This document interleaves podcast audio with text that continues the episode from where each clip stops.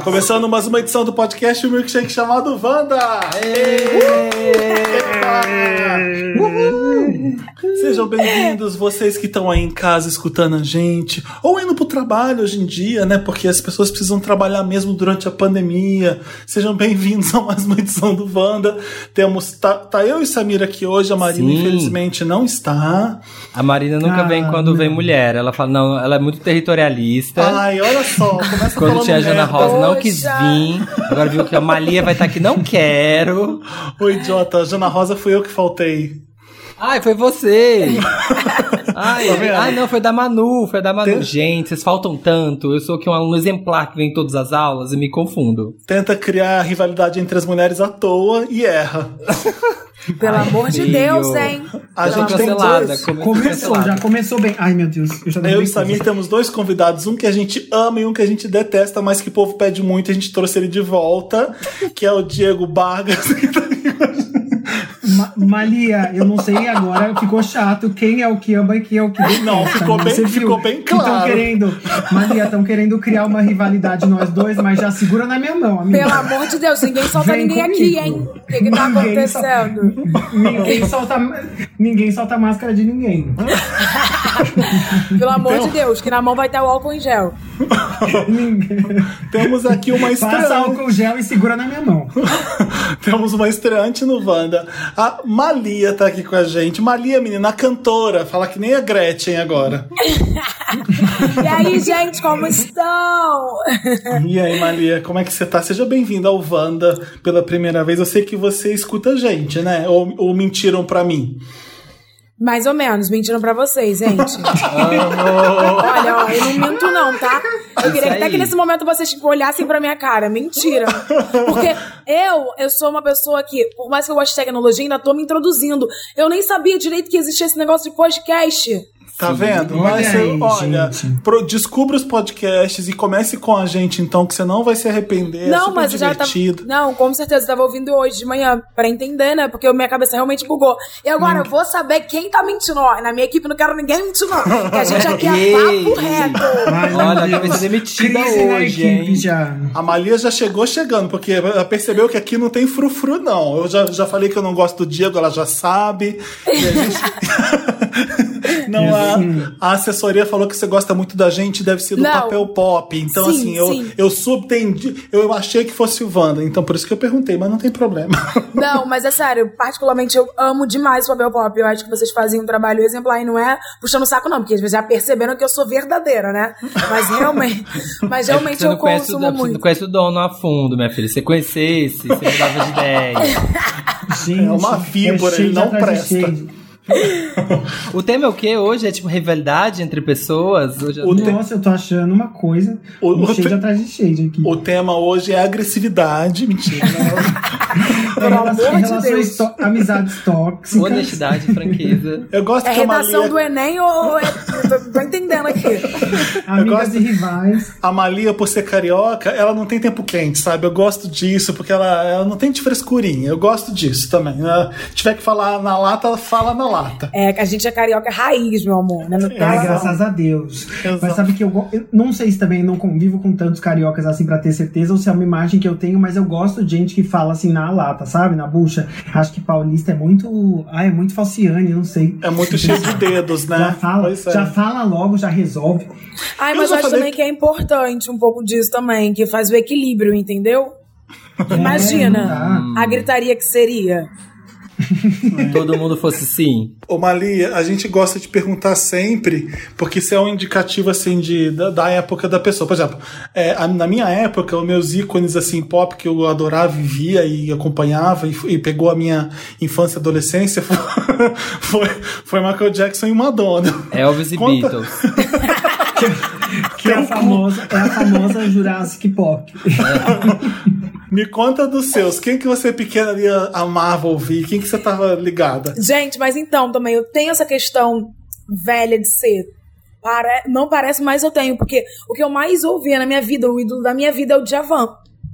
Então, Nossa. então eu já trago aqui uma maturidade. Talvez não, porém amo de paixão o Djavan. Ouço muito, assim. E, a- na verdade, as grandes divas internacionais surgiram na minha vida através das minhas primas, que elas ouviam muito Beyoncé, muito, muito, muito Rihanna. E aí foi aí que eu comecei a, a saber por alto quem eram elas, mas eu fui consumir mesmo e entender a potência, o que elas eram de acontecimento um pouco depois, quando eu tomei um pouco mais consciência. Mas na minha casa, pelos meus pais ouvirem muito MPB, eu via muito mais MPB do que qualquer outra coisa. É, não, não é desculpa. Não, Fala. O que aconteceu? Agora, Ai. Pera, o meu primeiro, meu primeiro CD foi do Los Hermanos, mas o segundo foi da Kelly Key. Nossa! Que isso, meu irmão? Na época Assim, é bombava, na Gente, época ela isso é, Isso é era. Brasil. Isso é Brasil Ó, total. É, não, Quando eu a sou Kelly muito Key tava apegada. bombando, Qual- o bombando no Rio, eu, eu tava na faculdade. Eu lembro, era Baba Baby. Total, total, assim, tipo. E, e, enfim, eu sou muito apegada. Eu era muito apegada nessa questão da Kelly, que, tota, que era a primeira diva que eu me apeguei. Mas eu sou muito assim, eu acho que só depois de mais velha que eu consegui mesmo. Enfim, me abrir também pro internacional, porque eu acho que minha mãe falava tanto sobre a, quanto era importante eu, é, enquanto mais nova, entender é, quem eu era, valorizar quem eu era, me amar, pra depois galgar novos espaços. Então eu fiquei muito apegada nessa questão do Brasil mesmo. Aí não tem desculpa essa da idade, eu acho, sabe? O que é importante a gente acaba conhecendo, né? O Djavan não é da sua época propriamente dita, mas você conhece e entende o que, que é e a importância de que é, né? Isso, Não, isso com é o que- certeza, com certeza. Isso é o que vale. Eu lembro que tem uma história que eu tava no- com dois amigos que só- eram mais novos e eu toquei uma música e falei, você tem que adivinhar quem tá cantando. Porque era o Massive Attack, e era um som super diferente, mas era o vocal da Madonna. Aí um I falou assim, you. ah, essa é a Madonna. E o outro falou assim, ah, eu não sei nem quem é, eu não nasci nessa época da Madonna. Quê? Aí- exatamente. Aí eu falei assim, Não, gay, pelo amor gay de Deus. eu, eu, eh, o conhecimento geral, assim, é bom. Eu não nasci na época da Guerra Fria, por exemplo, mas eu sei, eu conheço a Guerra Fria. Eu não nasci na época do Mozart também, não. Eu sei quem é. Não é desculpa isso, não. Isso aí é vergonha na cara que você tem que ter. Gente, tô, tô impactado. O, o- o ruim de não saber o que veio antes é que você começa a gostar das coisas jurando que a coisa é nova, né? Que foi aquela pessoa que inventou. Nossa, com Aí você fala, nossa, começou isso aqui, começou agora. Você fala, calma, tem um monte de gente, né? Tem é, Essa pessoa né? Trouxe de- Gente, né? eu amo Calma essa aí. pauta, eu amo. Eu amo esse discurso, porque eu, como eu ouvia muita música brasileira, brasileira e muita música é, que as pessoas diriam que ah, é música antiga, eu sempre procuro trazer é, uma nova linguagem, né? Porque eu acredito que tudo é cíclico, né? E se você não entende o que aconteceu Claro. antes, você não entende o futuro e você não entende muito menos o agora. Se você não sabe é, quem é você, da onde você vem, o que, é- enfim, o que foi criado, na, enfim, aonde você mora, como é que você vai entender sua identidade? E a identidade pra mim é uma coisa extremamente importante pra esbanjar, pra colocar na música, pra desenvolver, pra fazer a gente crescer. Então eu adoro esse tema porque eu sempre faço questão de falar sobre as pessoas que, enfim, estiveram aqui, que fizeram música, que fizeram história muito antes de mim.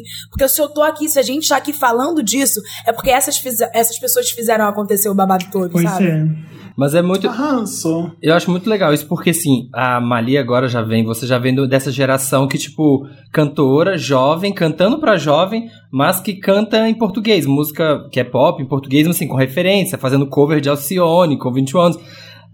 Antigamente, eu lembro que assim, se a cantora era jovem e ele queria fazer é, sucesso no sentido pop da coisa, ele se espelhava muito nos Estados Unidos, né? Você lembra quando a Vanessa lá tentava fazer umas coisas meio gringas, Sandy Júnior? Era, você, não, você, não, você não via na balada gente cantando em português. Não tinha. A não ser que fosse assim, Kelly Key, ou, sei lá, J Quest, sabe? Se fosse pra essa coisa mais pop rock, alguma coisa assim, porque o pop mesmo era tudo em inglês, assim. Nos últimos, sei lá, 10 anos, a gente começou a, a consumir música em português. Então, tipo, Sim. é muito bom. Anitta, Pablo, É. Isa. Sim, sabe? Não tinha isso. Era só ou pop gringo ou Uhum. pop no Brasil de gente de- brasileira tentando cantar que nem os gringos, assim. Aí agora você tem essa nova geração que já gosta de Djavan, de Alcione, canta já assim e, e todo mundo consome.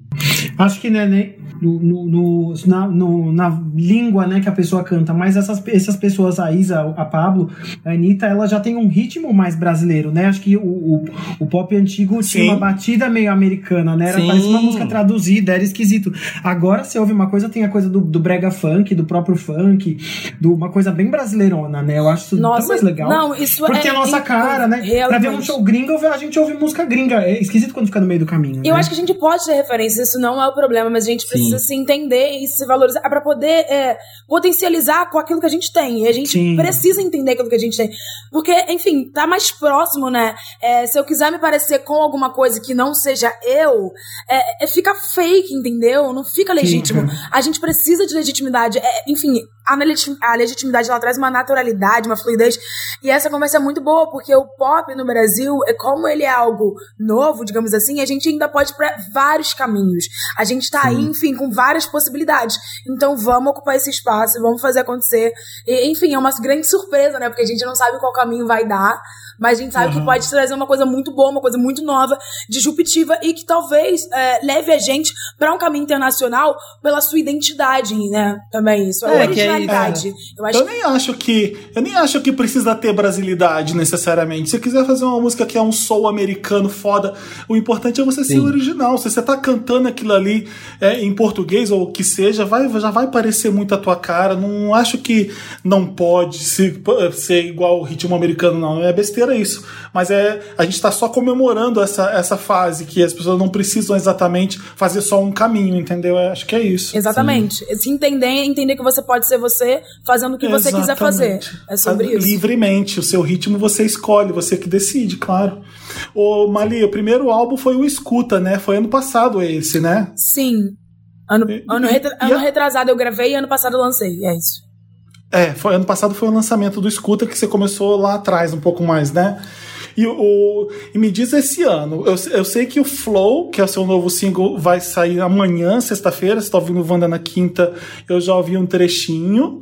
E eu quero saber de quem é a letra. Minha! É minha! Não, Eu eu, eu amo, eu amo. Porque essa pra mim é uma nova era. É uma nova Ah. era que eu tô colocando a cara em tudo, assim. Tipo, eu tô ali junto da produção musical, eu tô junto do clipe, do das ideias, enfim. É, não sei se você já viu o clipe. Não, não, Não, vi o clipe, eu só, eu só ouvi a música. Gente. eu imagino, eu É. imagino né? Gente, vocês Porque, precisam. porque pela letra, eu imagino o clipe. Vocês precisam, mas eu acho que você vai se surpreender pelo clipe. Mas enfim, Flow. Vai sair é- junto com a música ou vai sair Ah, não, Vai frente? sair Conta. juntinho. Vai sair Ah. juntinho. Conta, conta um pouco pra gente, não vale. Como é que tá o clipe? Ai, gente, tá babadeiro. Não, eu sou suspeita pra falar. Mas no final do clipe, no final, o último take, vocês vão se surpreender. Eu só quero, só, só digo isso, joga essa bomba e saiu correndo. Mas falando um pouco Gente. de Flow, Flow foi uma música que eu fiz de uma forma muito natural. Acho que ela foi uma música que sai em 10 minutos. Porque eu tenho essa mania de escrever sempre que posso, né? Pra desenvolver minha escrita e tal. Eu gosto desse lance de compositor, acho chique ganhar os royalties. Sim, achou chiquíssimo. Tá mais que, mais que esperta, né?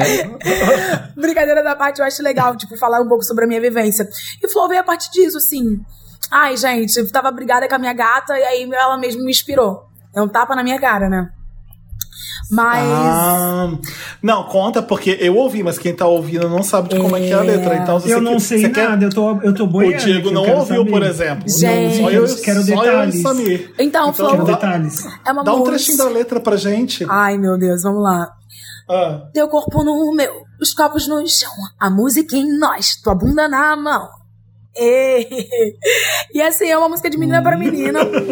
Mas assim, ai, é uma coisa muito fluida, muito natural, gente. Eu acho que. Ah, é você com uma menina, então, nessa, nessa, nessa, nessa letra. É. Ai, porque o trecho que eu ouvi eu ficava sem saber. Eu sabia que era, tinha uma relação ali de tapas e, be- e sexo, né? Pelo que eu entendi. Gente! Gente, Gente, amanhã. olha a hora, são, são 1h17. É a Malia. Deus. Não posso fazer nada, é a Malia. Eu Gente, amo. ouve a música, depois eu quero que todo mundo me diga o que vocês acharam, pelo amor de Deus. Amei, amei. Escuta então. Ô, Malia, esse programa que a gente tá fazendo aqui hoje, seja bem-vindo ao Vana. A gente tá fazendo um programa sobre vizinhos hoje. A gente pode. Você pode voltar a falar da sua, da sua faixa, da sua música no interessante, nos blocos do programa, se você quiser ó, reforçar. Mas a gente aqui vai fazer um quadro que vai render, porque vizinho é uma coisa complicada, né? Nossa, nem não. fale. Nem Nessa quarentena, o que mais a gente tá vendo é vizinho. Ou super legal, ou, ou não, não sei. Eu, eu tinha um vizinho, quando a gente gravava o Wanda anos Icônico. atrás, é, que ele odiava, porque eu- a gente gravava na minha casa e a gente ria alto, falava alto. Ele sempre interfonava, batia na parede, interrompia a gravação. Era o Credo. inferno. Era o inferno, exatamente. Você encontrava com esse no elevador? O, o primeiro era- racer do Wanda. Ele era. Ele tinha sérios preconceitos quando a gente saiu de elevador. Ele olhava a gente de cima e embaixo, eu e meu namorado. Ele era bem bizarro. Ele fedia tanto, fedia tanto, tanto, tanto. Eu falava, meu Deus, que será que, ele já, será que ele já morreu por dentro e esse cheiro, esse cheiro é da morte dele e eu não percebi? Nossa, olha que poética. Nossa, que profundo. Ela é pesada, Nossa. tá, A morte gente. do senso comum. Nossa. Esse é meu vizinho ruim, porque eu tenho vizinhos bons do Rio que eu não sei se eu vou contar de novo nesse podcast aqui, não, porque tem audiência nova. e eu não- talvez não repitam o que aconteceu. Mas o o Dantas pergunta aqui: temos uma fichinha aqui. Você já transou com o vizinho ou teve algum rolo amoroso? Essa é a primeira pergunta. Nossa, começa leve, né? É, Começa básico. Começa no flow, começa no flow, meu Segurar- bem. É pra segurar a audiência? É, inspirado na música. Eu? Não, eu não. Ah, esse negócio de vizinho, eu perto demais, entendeu? Principalmente porque antes eu morava com a minha mãe, né, gente? Eu sou um baby, agora que eu moro sozinha. Mas antes que eu morava com a minha mãe, Verdade. esse negócio de ficar com um vizinho muito próximo, aí a fofoca rola solta, entendeu? Sim, Principalmente que eu morava na CDD, Cidade de Deus, pra quem não conhece, Rio de Janeiro. Sim. Então, não. Entendeu? Só, vi- só vizinho, não. A gente morava na cidade de Deus, óbvio, mais longe. Ficava atrás dos prédios com as pessoas? Sim, ficava atrás dos prédios com as pessoas que eu pintava. Meu Deus do céu, se minha mãe ouvir isso. Mas vizinho, não. O que que a gente tá considerando vizinho nesse programa? Só as pessoas que moram realmente adjacente a gente ou um raio? Então, eu tenho de um essa bairro. discussão também do que da- defina vizinho. Acho que Porque- no, no bairro. Vizinho é no mesmo prédio, né? Não dá pra fazer Então, um prédio porque tem- vizinho. Porque tem isso, as pessoas do próprio prédio. Eu passei minha infância inteira na é, é, em rua, em casa, né? Vizinho era quem era da rua, porque a gente era criança, não podia desbravar as ruas de trás, era quem tava naquela rua e acabou. E eu já tive a experiência de ter vizinhos de quarto, né? Que são as pessoas que moram com você ali. E eu já trabalhei em navio, ou seja, tenho vizinho de cabine. Ó, meu Gente, amor, ele é. Nossa, navio. sommelier de vizinho. Ele é Né? meio vizinho do Olha aqui, ó, tem um catálogo de vizinhos. Não, navio, vocês não têm noção, porque assim, é uma. Pensa que é tipo um bairro inteiro. Não, depois passa seu doutorado em vizinho pra gente. É, e todo mundo se conhece. O navio, assim, a, a fofoca rola solta. E assim, a pessoa. E, e, assim, não, as pessoas moram juntas, trabalham juntas, se divertem juntas. é- são as únicas. É um Big Brother gigante, assim. É, então, eu tô é pensando uma que vira um experimento, né? Porque não, não chega personagem novo, sabe? Tipo assim, ah, faz uma festa, tem uma galera, você vai na Não, festa, no é outro dia, outra galera. É sempre as mesmas, o mesmo elenco. Não muda, Não, né? imagi- E Samir, imagina que você tá trabalhando com uma pessoa, aí a pessoa te emputece e você quer esganar ela. Aí quando você vai jantar, quem que tá lá? A pessoa. Aí quando você vai dormir, quem que tá lá? A pessoa. Aí quando você vai fazer alguma coisa, você não, a pessoa se encontra o tempo todo. Então você começa a fritar com aquela coisa. É o vizinho que gruda, porque ele tá o tempo todo com Mas você. tem muita gente que Essa é uma transa no relação- navio com os vizinhos. Transa, você faz tudo que dá. Tem a fase que você transa, tem a fase que você odeia, tem a fase que ele transa com outra pessoa que você queria, aí a pessoa faz a fofoca, aí briga, conta Isso pra daí quem, é, você fala isso aí mal. é seu vizinho no barco? É, essa é uma Sim. relação de, na- de navio, é com essa vizinhança que, que todo mundo. Bem se atípico, conhece. né? Bem atípico. A gente não vai É. ter exemplos parecidos. É, você não fazia um trabalho no barco, você fazia suruba no barco. Pelo que a gente, É. pelo que a gente entendeu, era esse o job no barco. Mas, não, mas peraí. Mais uma coisa Ah. de, de responder na pergunta do caso amoroso. O meu namorado atual é, é meio que meu vizinho. A gente mora no mesmo bairro, mas aí tem uma grande discussão que é: eu considero que ele mora perto, porque eu chego na casa dele em 10 minutos andando. Ele não acha perto, ele acha longe, porque ele é sedentário. Então ele acha. ele é, é, tá- Estamos no limite do que é vizinho ou não. Eu Ele não é seu considero. vizinho. Gente, Diego, vizinho é assim. Se você mora na casa ao lado ou você mora no mesmo prédio. A pessoa morando Tá. 10 minutos andando de você não é seu vizinho. Ele só mora no mesmo bairro. Nem começa. Tá, tá bom, não, então não. Ah, não sacaneia. Senão quem mora em Genópolis aqui é meu vizinho também? Não. Né, exatamente. Eu tenho, tenho um, eu tenho um roommate aqui que tinha, que tinha uns contatinhos aqui no prédio. Eu fiz, gente, eu nem vejo pessoas no prédio. E ele tinha contatinho e falava assim, gente, meu sonho, na época de solteiro, era meu sonho, porque, tipo assim, você tá aqui naquela preguiça, só pegar um elevador pra um Prático. atendimento, seria tudo. Seria um sonho, Eu mas acho assim, prático. nunca consegui. Nunca consegui achar. Mas tem prós e contras. Imagina se você pega um ranço dele e ele é teu vizinho, tá toda hora encontrando com ele. Sim, essa é a parte que Exatamente. você quer dar aquele ghost, você quer dar aquela sumida, não quero, não, tem, não quero mais ver, como é que faz? Tem que ficar aqui olhando, Exato. Ele olhando vai no olho mágico pra porta. ver. tem que enfrentar a pessoa. Ter qualquer relação com o vizinho é uma relação de enfrentamento. Olha, nossa, Diego Vargas. Vocês, vocês re- reconhecem quem é a síndica do prédio de vocês quando. por- Porque eu não participo das reuniões do condomínio. Gente, é muito nunca. lindo essas reuniões, eu não conheço Mas eu tenho certeza de quem é a síndica. Você vê, você vê sempre a pessoa mais chata A e a pessoa que acha que é, que, é, que é dona do lugar, o jeito que ela anda, como ela Gente, fala com os sim, porteiros. eu não sei o que acontece, com todo o respeito, meu Senhor Jesus Aham. Cristo. Que eu já tive até problema. Que, meu Deus, gente, eu, gente, eu não vou ser cancelado, não vou nem falar sobre isso, mas é complicado, né? Você quer viver É. em paz, mas é complicado. Sim, sim. Já É. aconteceu, já aconteceu de um vizinho implicar comigo dentro do elevador e eu podia ter mandado ele tomar no cu e eu, e eu só fui muito educado e ignorei porque às vezes a pessoa ela tem uma carga já de uma vida tão pesada, já tem tanto problema, aí ela desconta em você que é um estranho não estranho que mora junto, sai de perto de mim, don't hang your shit on me, sabe? Aquela música. Eu, eu já morei. Eu já morei em prédio, esses prédios pequenininhos, assim, devia ter, sei lá, quatro, cinco 7 mil, andares e três 7 mil apartamentos em São Paulo, normal, pequenininho, sim. 400 É. apartamentos, básico. básico. Não, não, não, não. O que eu moro hoje em dia é Hong Kong, assim, tipo, 10 apartamentos no andar, 18 andares, mas era um pequenininho, tipo, 3 e- por andar, 5 andares, Uhum. que o dono de todos os apartamentos era o mesmo cara. Então, o síndico, o zelador, o dono, o locatário, era tudo a mesma família. E eles moravam no prédio. Era uma relação, assim, bem. Infernal, Imagina, a né? é dona da porra inteira. Ela é dona da porra Ó, inteira. Ela fumava no no elevador. Rio. No Rio eu já morei em todos os prédios que você possa imaginar. Já morei em Copacabana, em Laranjeiras, em Botafogo. E, e o primeiro prédio que eu morei foi a, a história que eu sempre conto aqui.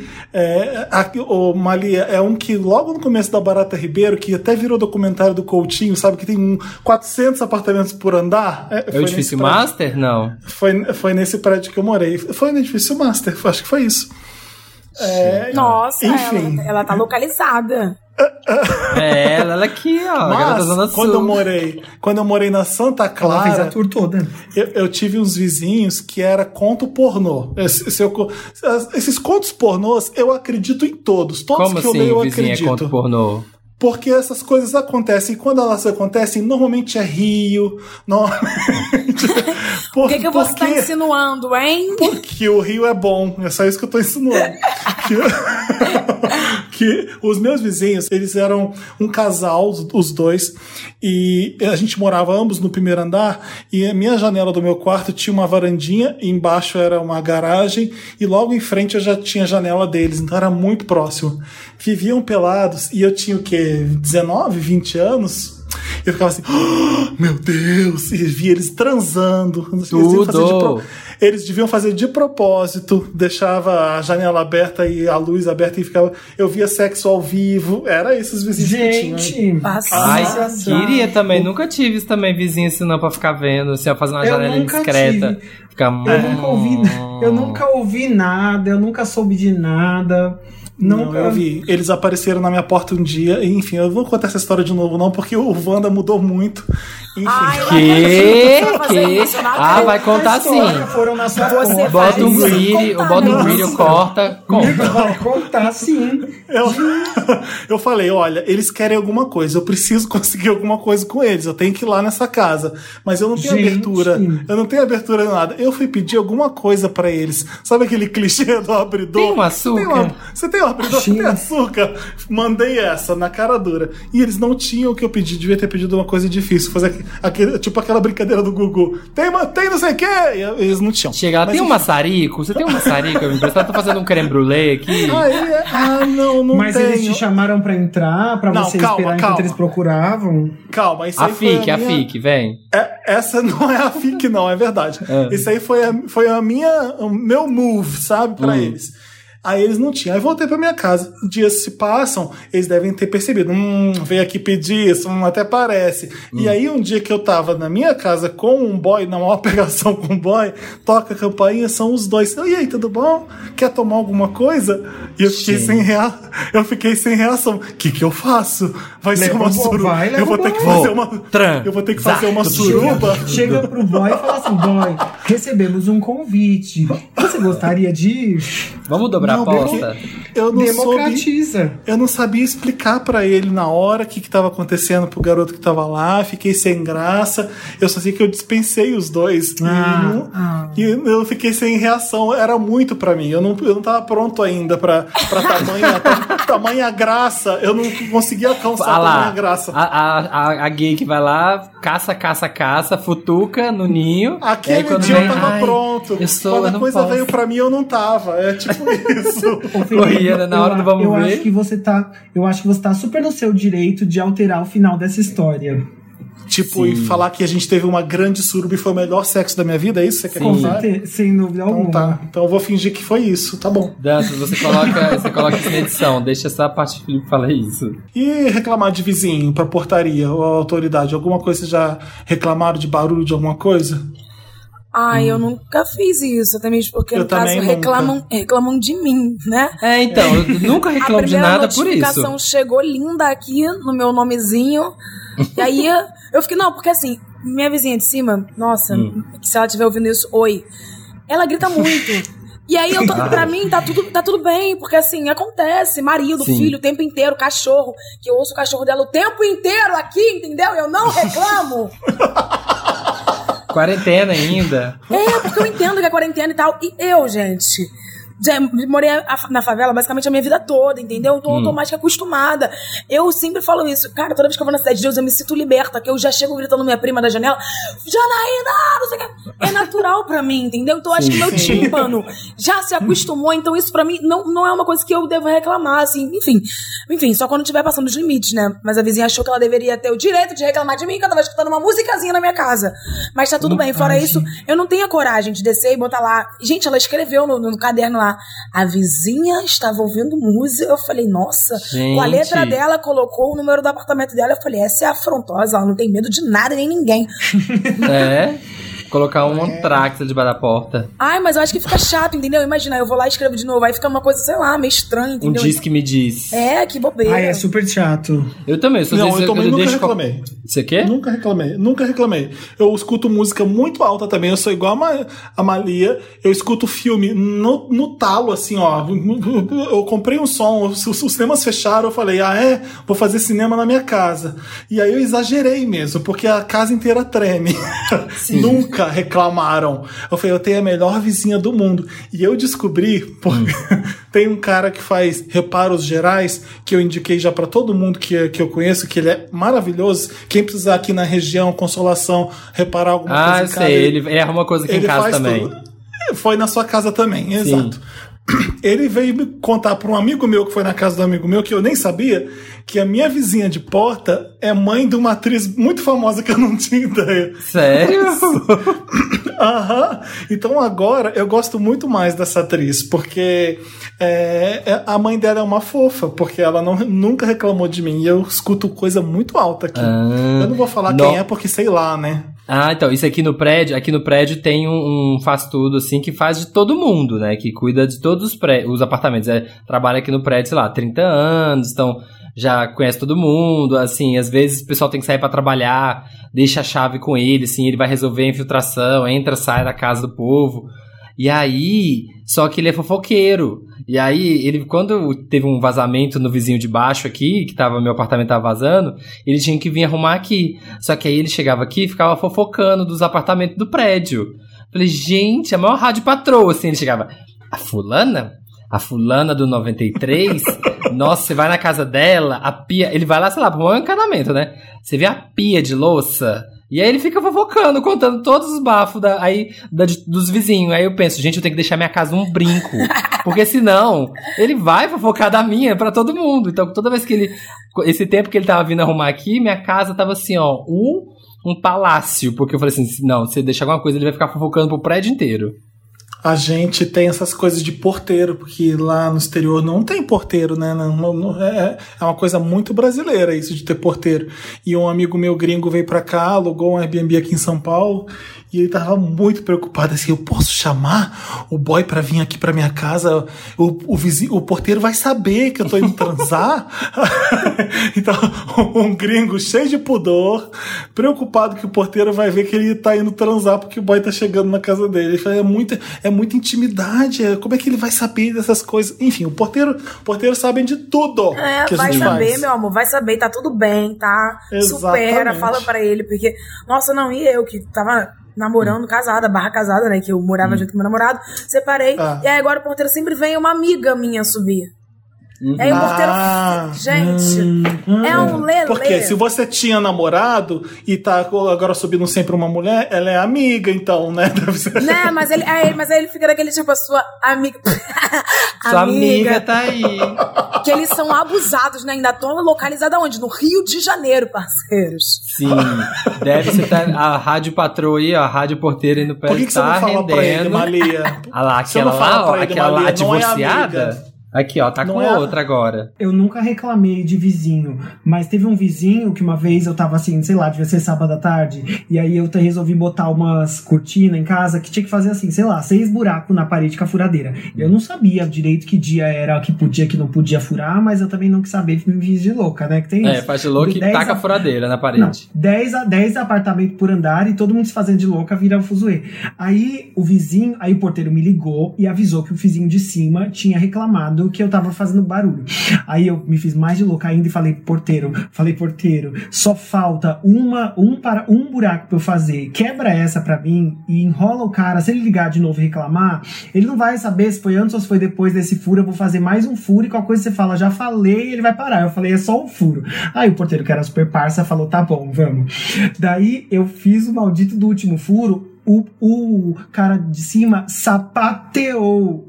Ele sapateou. Tipo, foi Fred Astaire, assim. Ele fez um número de sapateado. com ódio de mim. E eu fiquei chocado, assim. Foi, tipo, chocante. Aí meu namorado tava lá, ele tava fazendo os buracos porque eu não tenho nenhuma habilidade com isso. Ficou chocado, assim. Tipo, o cara sapateou. Aí, que, que- aí eu liguei lá no porteiro, falei, moço, terminei, obrigado por ter quebrado essa. Eu vi que o cara tá real irritado. De que apartamento ele é? Aí ele falou, era do 187, que o meu 177 era do de cima. Eu liguei pro cara e falei, oi, eu sou aqui do 177 embaixo de você. O cara ficou mudo, ele ficou muito constrangido e eu liguei pra pedir desculpa. Então é muito engraçado isso, que as pessoas são afrontosas, mas na hora que você afronta É. uma pessoa pra se desculpar, a pessoa fica super chateada e que foi uma grosseria. Exatamente. Tipo, ele não precisava sapatear. Se ele tivesse ligado de novo no porteiro e falado, o moleque ainda tá furando, o porteiro ia falar, é, o- é o último furo, ele já parou, eu, ia- eu parei real. Tinha necessidade de ele fazer o número de sapateado ou de Broadway. Mas ele fez e é super constrangedor. Tipo, não precisa reclamar que a música tá alta. Acho que é legal assim, se a pessoa ouve todo dia a música alta, reclama. Mas se é um dia. ah, Exatamente, exatamente, porque a gente gosta de ouvir música, a gente gosta de curtir, mas a gente tem que respeitar o próximo, isso é, É. enfim, primordial, e todo mundo aqui é adulto, todo mundo sabe disso, entendeu? Então não tem essa necessidade, era só, sei lá, ela ter gritado aqui da janela de cima, falou, vizinha, ah, diminui É, aí, que eu ia trocar ideia e falar com ela, então segura teu cachorro, que ele quebra tudo, não sei o que acontece, que parece que vocês estão jogando tudo no chão, então é isso, a gente ia trocar essa ideia e tá tudo bem, mas parece que as pessoas, É, enfim... conversa, não, não vai na, na, na passiva-agressiva, tem isso também, né? É, exatamente. Teve exatamente. outra vizinha, você falou do sapateado, eu lembrei de uma que eu morava em outro lugar na Barata Ribeiro, perto da Constante Ramos esse. Aí eu Ah. sempre acordava junto com ela, 7h40, todo santo dia, porque eu acordava com salto alto, ela andava de salto alto pela Ah, casa. Nunca me incomodou isso, essas coisas de vizinho andando. Eu sempre ouço, mas eu acho que eu E consigo aí abstrair. eu escutava o salto alto andando pra lá e pra cá.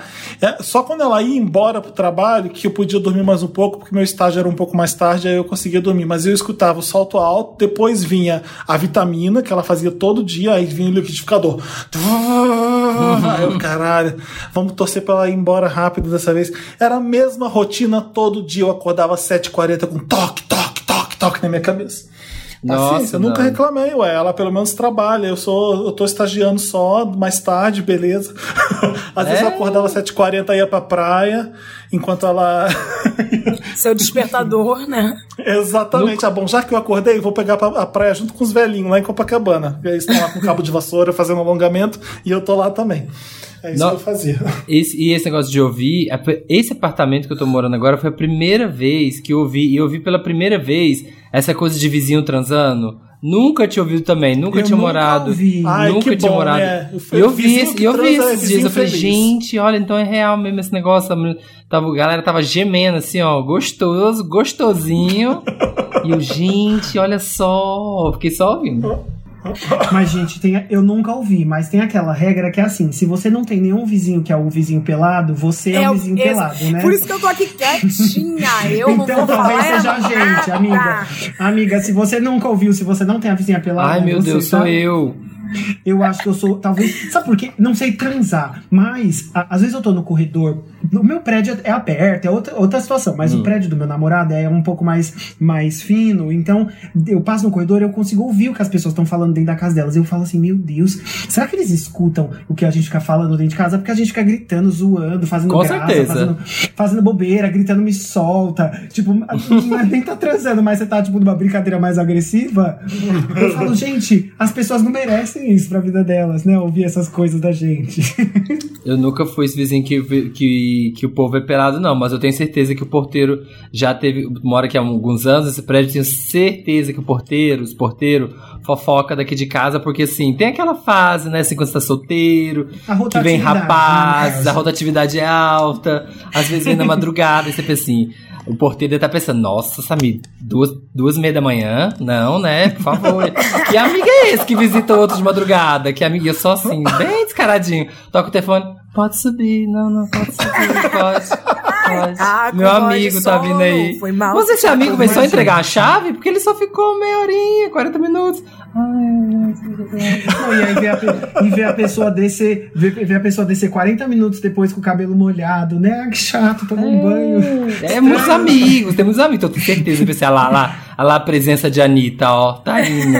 Claro de que novo. não, só foi consertar o encanamento. Como quem não quer nada, se molhou, não sei o que aconteceu. É, gente, mas assim, normal, É uma normal. boa, é uma boa. Você já, você já flagrou, você já flagrou o vizinho fazendo alguma coisa contraditória? Ai, nem sei o que, que é isso. Que? Tráfico de drogas, alguma coisa assim? Não. Uma coisa contraditória dessa pauta. Né? Uma coisa contra... Não. Ilícita? Gente, Foi já tre. não é, não é, não é vizinho meu, é vizinho de um amigo. É, é vizinho de um amigo meu, realmente. Não é do meu prédio, não é do meu prédio. Mas vocês conhecem a pessoa que no prédio dele descobriram. Tinha um vizinho, tinha uns vizinhos que eram muito é, Ah. estranhos, assim. Entrava, chegava uma galera, saía uma galera. Era, tinha muita rotatividade, assim. E nem era minha casa. Era lá na casa. ficava entrando e saindo grupos, assim, né? Que, O eles E- recebiam amigos. é, esse- e aí todo mundo assim, gente, esses vizinhos estranhos, esses vizinhos estranhos. Aí os porteiros começaram a, a suspeitar, assim, porque aí os vizinhos chegavam assim e saía com umas malas, com um monte de mala, um monte de mochila. Quê? É, aí, aí começou a ficar meio suspeito no prédio. Aí chamaram a polícia, quando abriram o apartamento, tinha um Breaking Bad dentro da- do apartamento.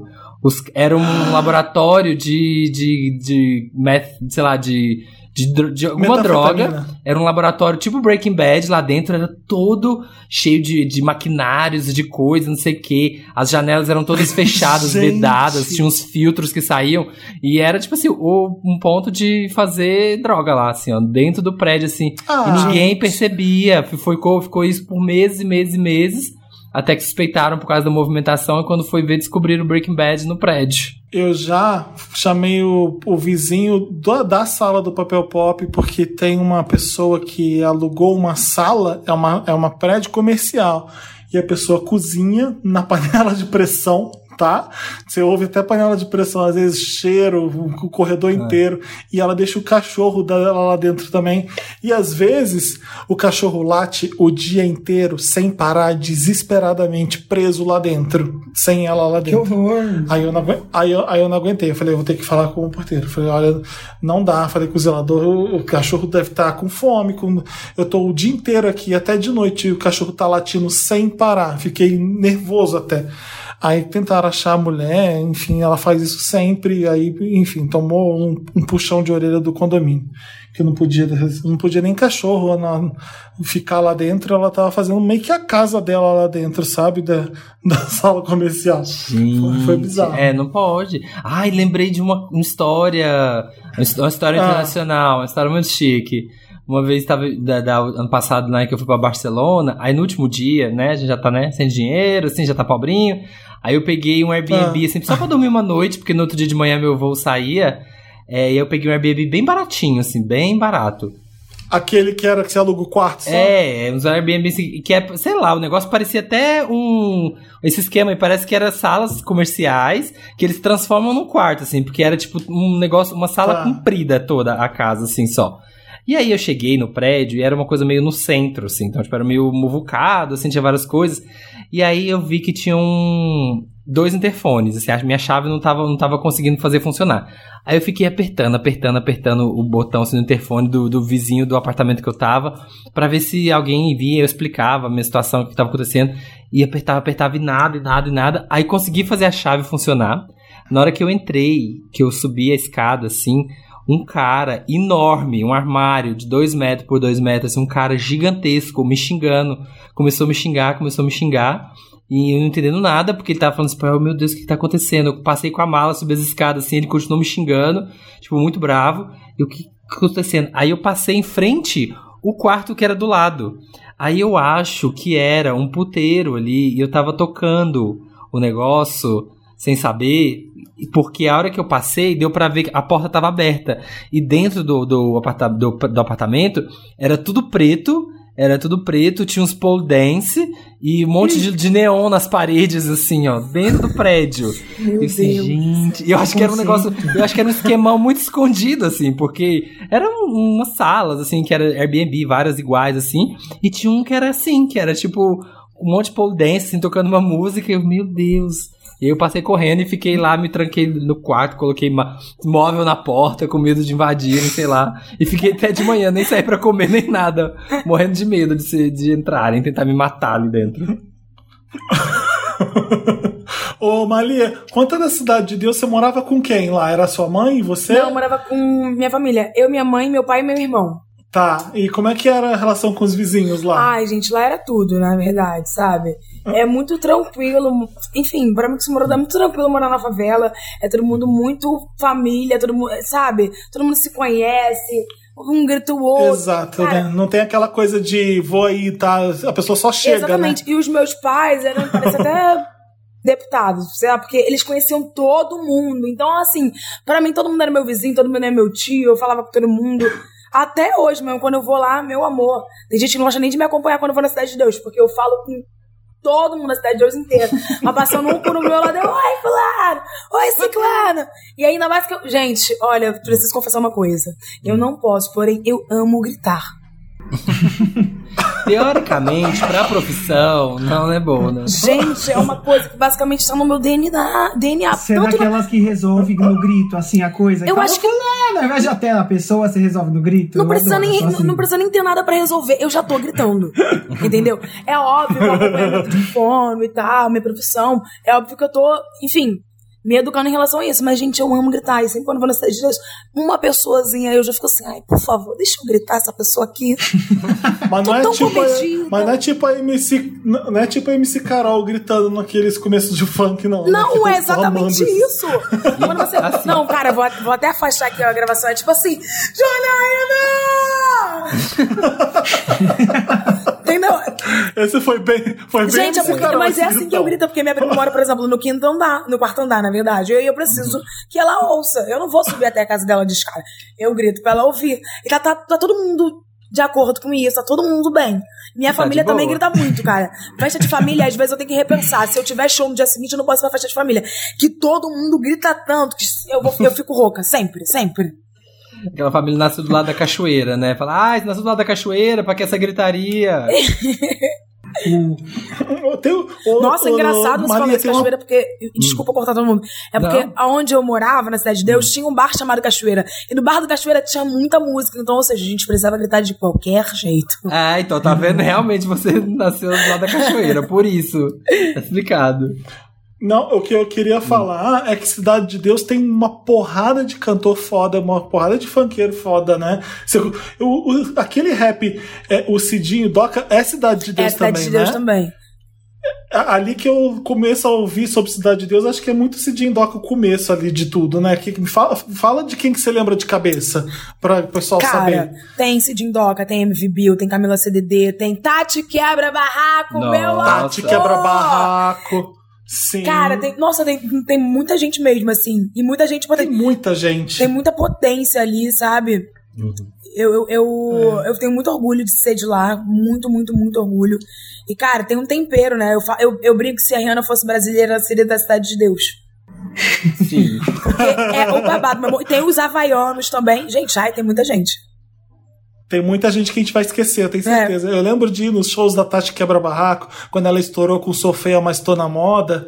E eu, eu nunca vou esquecer, era, era, era uma catarse mesmo, porque ela, ela cantava com duas garrafas de amarula atrás dela.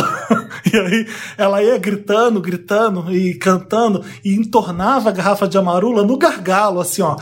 Ela ficava dois minutos sem cantar pra Marula descer, deixava a Marula e continuava cantando. Eu falei assim, caralho, que mulher foda. Essa estética, meu amor, só tem na É, Cidade de só. Deus. Conceito só lá.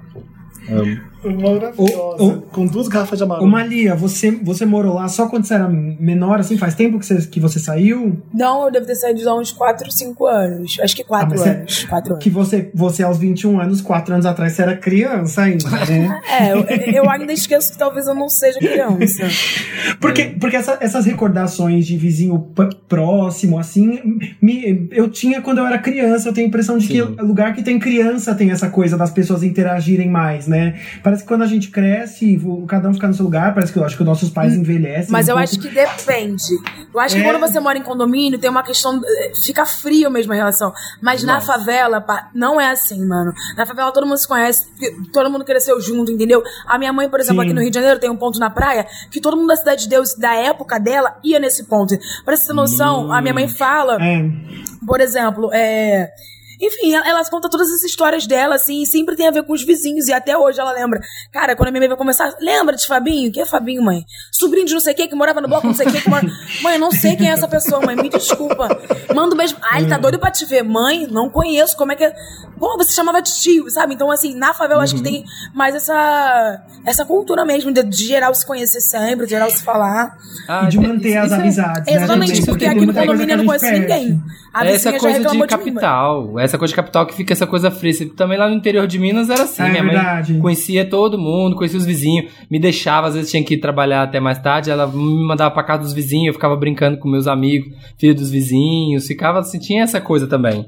Essa coisa É. das, das capitais, que a gente fica trancado. Minha mãe, quando vem pra, pra, pra São Paulo, ela fica aqui dois dias. E ela me conta casos do, do, do prédio, dos vizinhos. Nossa, encontrei com a fulana, tal, no elevador. E conta quem que é a fulana. Assim, quem é essa fulana? É tipo uma vizinha de seis anos que eu moro aqui. E eu nunca vi. Minha mãe em dois dias já conhece, já começa a conversar, já, já conhece os porteiros, já faz amizade com todo mundo. É muito essa cultura. Ah, eu gosto Verdade. disso. Eu tento ser um pouco Sim. assim nos lugares que eu vou. Acho que é importante também o relacionamento. Eu acho que é óbvio, né? Você não precisa encher o saco de ninguém e ser, enfim, melhor amigo. Mas eu acho legal você conhecer a pessoa que mora do seu lado. Eu não sei quem são as pessoas que moram do meu Ah, lado, entendeu? Isso é doido pra mim. Sim. É, é, é estranho, a pessoa tá do seu lado, você não sabe nem quem é. Eu, eu, eu não sabia que era a mãe da, da fulana. Ela, ela tá lá no Rio fazendo as novelas e a mãe dela mora aqui no- na porta é. do lado. Eu, achei, eu falei, que legal isso. Eu não é, um sabia. amigo- tenho um amigo que tem vários vizinhos. Eu não sei como no prédio desse, os vizinhos tudo se conhece. E assim, não é que eram amigos, mas se conheceram os vizinhos e agora é uma galera, assim, tipo, ficaram amigos mesmo. Então, é tipo, ai, faz jantar na casa de um, vai, sei lá, os vizinhos tudo, vai 10, 15 pessoas, assim, sabe? Tipo, eles fizeram um rolê. Eu falei, gente, fiquei até com inveja desse prédio. Gente, meu sonho, porque minha vizinha faz cada comida, ela faz bolo, ela faz, ela faz um feijão maravilhoso, um tempero maravilhoso que eu nem comi, já sei, porque o cheiro invade. Nossa, dá, dá vontade. Atenção, vizinha da Malia, oferece comida Pelo pra amor de ela. Deus, da nunca te pedi música. nada. Vamos, vamos pro Lotus?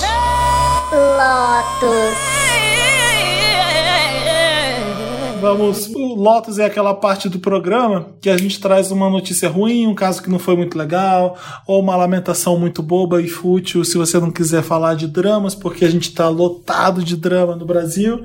Cada hora parece que vem uma coisa pior. É, quem quer começar o Lotus dessa vez? Ai, eu tenho aqui uma, uma lista. Mas eu vou, vou começar. Vou, vou, Uma é, lista não, tem lista de dois. Lista de dois, na verdade. Lá vem. Lá vem. O primeiro, Lotus, minha primeira coisa pra falar um pouco mais séria, né, da semana, é a Naya Rivera, do Glee, que eu achei uma história, assim, muito triste. É, nossa, triste demais. Eu fico pensando nesse filho, tava nesse barco com ela. Sei lá, se tem alguém que não sabe, que tá desconectado do mundo, Naya Rivera, que era do Glee, saiu pra ir pra um lago nadar com o filho e sumiu. E aí agora encontraram o corpo dela ali no site Papel Pop, que encontraram, confirmaram que é ela. E é muito triste, assim, gente. Você vê, sabe, gente jovem, uma mãe jovem, tava ali curtindo com o filho. E não sei porquê, essas, essas mortes de água sempre me abalam muito, assim, quando teve aquele ator da Globo também, que, que foi puxado lá pra debaixo d'água. Eu acho que tem essa coisa de você morrer, de você falecer num, num momento de lazer, que eu acho muito triste, assim. E aí, esse é o primeiro Lotus da semana. E o segundo vai para. Ai, eu sei que, que é preciso. É, um, é uma reclamação rabugenta minha, porque assim, é legal a iniciativa, mas eu olho e fico meio deprê. Que é os que é, que é que são os shows de drive-in. Sabe? Tipo assim, é, é bom, tem que trabalhar, tá muito difícil para todo mundo. O pessoal, classe artística, a Maleta aí sabe, a classe artística é muito difícil, tá difícil, tá sem meses sem fazer show, sem reclamar, sem, sem, sem ganhar dinheiro. Tem muito profissional, muita gente que trabalha por trás, que não, não tem nenhum emprego agora. Então, isso é uma forma de fazer o dinheiro girar. Mas, ai, quando eu vejo no Fantástico as matérias do show no drive-in, assim, ó, a galera cantando na moral, na moral, e J Quest, assim, a galera dentro dos carros, eu fico, ai, que, que tristeza o nosso mundo nesse momento. É mais uma reclamação com a nossa situação do que com o show em si, sabe? Tipo, pensar que a gente brasileiro, que é uma, uma galera, sabe, que ama em show, que ama fazer show, que a gente berra, que a gente grita, se aglomera, empurra na grade, prensa, o outro fala, para de empurrar, gente, não tô conseguindo, não tô conseguindo respirar, sabe? É isso que a gente é acostumado. E aí você vê que as pessoas têm que ficar dentro é. do carro, assim, entrar no aplicativo pra pedir é meio baixo, É meio baixo astral, é, né? É. Pra mim é tipo assim, olha, não podemos comer, mas tem esse isopor aqui, você pode mastigar. É, é pra mim é tipo Exatamente, isso. sabe? É isso, assim, eu acho massa a saída que se encontrou né, para as pessoas voltarem a trabalhar, mas aí fica, ah, não, a gente merece mais, sabe? O brasileiro merece mais.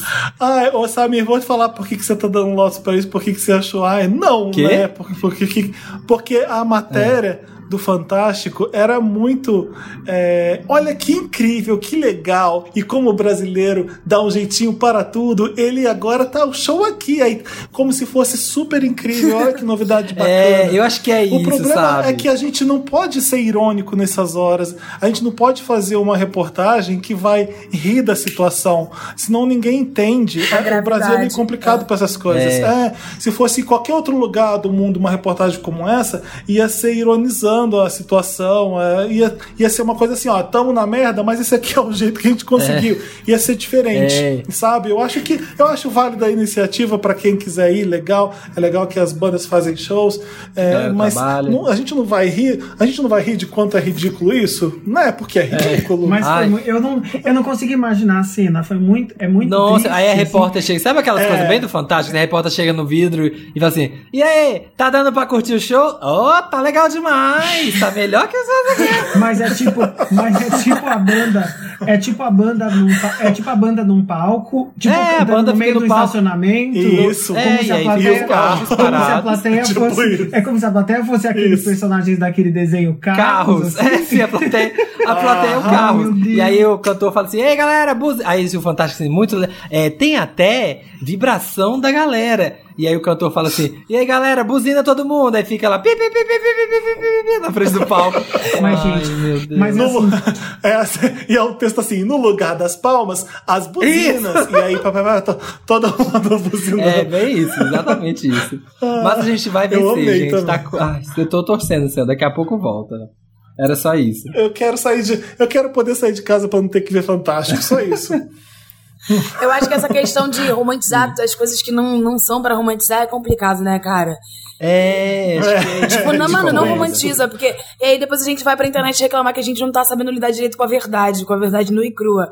E, gente, que lide, a gente precisa, né? Quando a gente vai crescer. Sim, sim.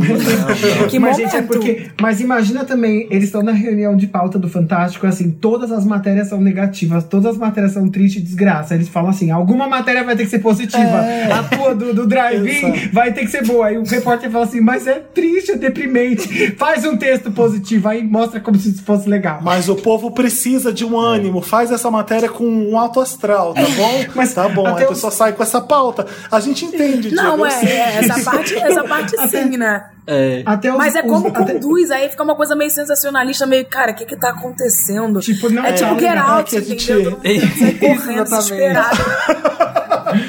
Não, O- a ironia, as pessoas não vão entender a ironia se você fizer uma pauta dessa com ironia. Então é melhor né, É. ser bem claro. Aí pra ir no ali. Banheiro, tá pra ir no legal. banheiro você tem que entrar num site, marcar, pedir lá, colocar lá, é tipo um, um simples da vida assim. Aí você compra, assim, ó, banheiro, mais um. Aí você compra a ida ao banheiro, que tá lá zero reais, mas tem que comprar. Aí vem uma pessoa que fica controlando a hora Ah, que as não. pessoas podem sair do carro e ir no banheiro. Cara, eu ia perguntar isso. Eu fiquei assim, cara, como que faz? É, aí você tem que fazer isso. Aí a pessoa vai no banheiro, uma, vai, mede a temperatura, passa álcool em gel, não sei o que, entra no banheiro, vai, volta. E aí, aquele texto, né? Na hora do banheiro, é só entrar no aplicativo e marcar lugar na fila. Eu, ai, meu Deus do céu, nossa. Nunca pensei nisso. Fila virtual pro banheiro. Você se mijando, você se mijando, mijando no carro, sua mãe gritando: Não mija no meu estofado! Não mija no meu estofado! Ai. Ai, mas, Mas é mas é o novo normal, né? O é- novo é o novo normal. É nessas horas. Até nessas horas que a gente fica reclamando que é ruim ficar em casa, aí você pensa assim. Não, ficar em casa não é tão ruim assim, vai. Dá pra Isso ficar em casa.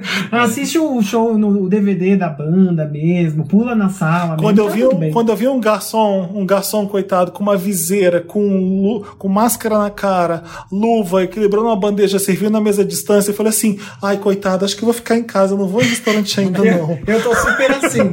Eu tô super assim. Tô assim, ah, vou ficar Meu mesmo. Deus. Vou ficar mais um pouquinho. Vai. Parece que eu tô radioativo, ele vai me servir. Parece que eu tô radioativo. Ele vai. va- Veste aquelas roupas do Breaking Chernobyl Bad, é serve as pessoas né? assim. É, exatamente, todo mundo assim. Eram esses. Ó, ó, o meu Lotus vai, infelizmente, pra mulher de 51 anos que foi agredida, Nossa. asfixiada por um policial no bairro aqui de Parelheiros, em São Paulo. A- Ana, o nome fictício dela, é- ela, ela relembrou, falando que ela se pessoa que fosse morrer, pessoa que lembrou do caso de George Floyd. A mulher não tá conseguindo dormir de noite, traumatizada com o que aconteceu. É, a gente a gente viu os Estados Unidos entrar numa manifestação linda que aca- acabou vindo para Brasil também É, e a gente vê esses casos no Brasil que devem acontecer toda hora com pretos principalmente na, na- na- no São Paulo, Rio, com um monte de lugar do, do país. É, enfim, é, é lamentável falar disso. Eu sei que é que a gente só fala, a gente só posta, o que, que a gente pode fazer para mudar isso? Eu sei que parece uma coisa que eu, eu fico irritado com isso, porque é, o que, que a gente faz para melhorar essa situação que a gente só fala, a gente só posta, é, enfim, é, meu Lotus vai para para essa, pra essa, pra essa passagem horrorosa que aconteceu aqui. Sim. Nossa, essa parte é muito É louca, né? isso. Porque eu acho que a gente tem um descompromisso muito grande com a verdade, principalmente quando se trata de privilégios e afins, né? E quando coisas como essas acontecem Sim. em plena luz do dia, escancarada, com pessoas, enfim, tentando intervir. E ainda assim as pessoas não levam isso tão a sério, né? E ao mesmo tempo, essa falta de amor próprio pelo Brasil, pelo seu semelhante, pelo seu próximo, faz com que as pessoas elas não se comovam tanto quanto um caso desses que aconteceu Exatamente, Maria. nos Estados Unidos ou em Sim. qualquer lugar fora do país. Então, é- isso é alarma- alarmante, né? Tipo, as pessoas, enfim, há um tempo atrás estavam postando que vidas negros impor- negras importam, importam, mas e aí, né? Para além disso, o que, que a gente. E agora? O que, que É. a gente faz? Qual é o próximo passo, entendeu? É se conscientizar, porque hashtag é uma conscientização que a gente externaliza. Se a gente Sim, é externaliza que sem gente internalizar, não faz sentido, sabe? A gente precisa É. falar sobre isso mesmo. O que a gente precisa, Malê, é que eu acho que a gente só vai sair dessa se a gente começar a dar poder para as pessoas que são as minorias, sabe? No, no, no Brasil e no mundo, isso, isso, tem que acontecer o mais rápido possível para a gente ficar em posições de poder. Eu acho que vai, vai ser difícil dizer, ah, o racismo acabou, a homofobia acabou, é, mas quando a gente, você vai ter que me engolir porque eu sou seu chefe ou porque eu sou, porque sabe eu essas mando, coisas? Porque então, eu sou assim, chefe da polícia é, aqui e eu mando nisso aqui. é, Dá a voz, vamos dar mais vozes para essas pessoas, vamos dar emprego para essas pessoas, vamos dar condições, vamos, é porque a, a, a, igualdade vai vir daí, na, na marra, sem, sem escapatória dessa forma, né? É uma merda Eu mesmo. fico- É, eu fico puto quando eu vejo Eu fico coisas. horrorizado, porque eu fico pensando assim, gente, eu fico pensando assim, cara, pensando assim do policial, filho, você não tá vendo, você não viu televisão, você não viu que uma semana, duas semanas atrás, aconteceu, uma um policial matou um cara fazendo exatamente o que você tava fazendo, e você tá fazendo isso agora? Mas sabe? é muito Tipo, louco, né? Porque é uma engrenagem de um sistema que privilegia e, e, assim, faz com que essas pessoas realmente acreditem nisso, entendeu? Sim. Porque, enfim, uma pessoa que faz isso, ela realmente acredita que ela vai ser protegida por esse sistema. Então, Que ela ela mesma tá escancarando que ela acredita que o racismo existe. Porque ela tá, enfim, montada nisso, entendeu? E é muito Pois doido. É. E Muito outra coisa doido. que eu penso que é, se agora que. tá- Gente, e tem assim, né? Tem o caso inteiro ali filmado, agredindo os caras, agredindo os outros. Se tem isso tudo filmado, pensa na época que nem tinha como filmar. Isso, Não, e Tipo, pensa nos casos que ainda não são filmados, né? Também, ainda tem isso. Sim, nos que Pois não é, são exato. filmados, exatamente. Eu, é, eu penso muito nessa, nessas duas coisas, assim, de como é, cê- é frustrante, né? Você vê que ah, tava todo mundo mobilizado, esse assunto tava ali, todo mundo é, discutindo isso, falando sobre isso. Imagina, a gente tem a impressão de que isso vai.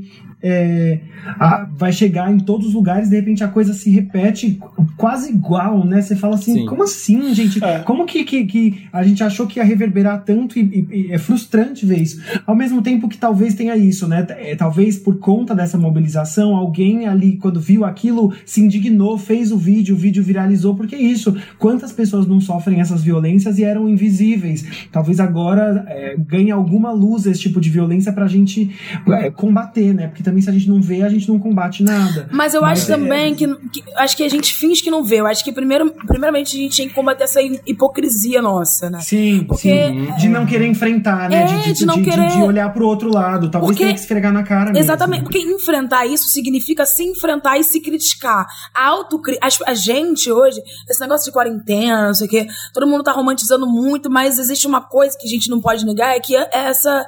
A gente tem que lidar com a verdade pré-estabelecida, e não é uma verdade que é.